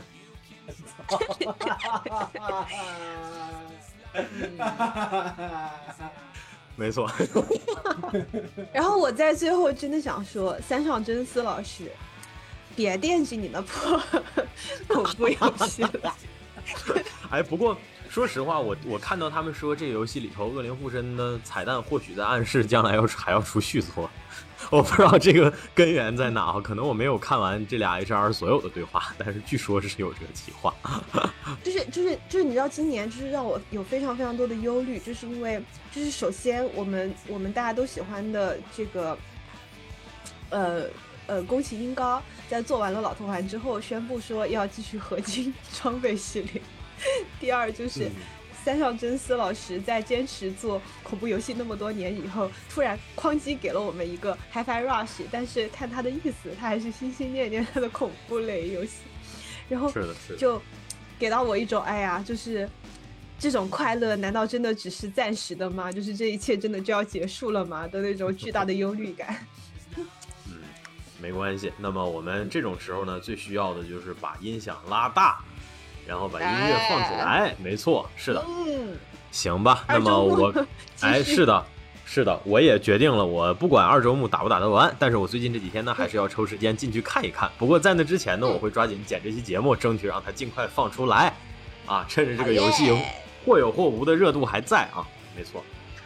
我看到老连已经在悄咪咪的搜 SGP 相关了，看来他也有哎入坑的。没错，我们这期节目终极目的达到了，安利成功。首先从我们内部的人员开始，好吧？好耶！是的，好，那我们这期节目呢，基本上也就这些内容了。如果大家对这游戏感兴趣，一定推荐去玩；对音乐感兴趣，可以去听歌。呃，喜欢的微妙评话的朋友呢，也别忘记给我们点点赞、收收藏，支持一下。我们最近还有很多啊比较精彩的内容可以给大家呈现出来。那么就到这里了，咱们下期再见，拜拜。拜拜。好的，本期节目就到这里，感谢大家收听。喜欢的朋友不要忘记点赞、收藏、关注“维喵评话电台”，荔枝、网易云、喜马拉雅以及 Podcast 和 Castbox 同步更新。微博、B 站搜索关注“维喵评话”即可收看精彩幕后花絮及主播日常，也可以进入爱发电网站搜索并助力“维喵评话”。我们感谢每一位粉丝的支持与期待。维喵评话说点有意思的事儿，我们下期再见，See ya。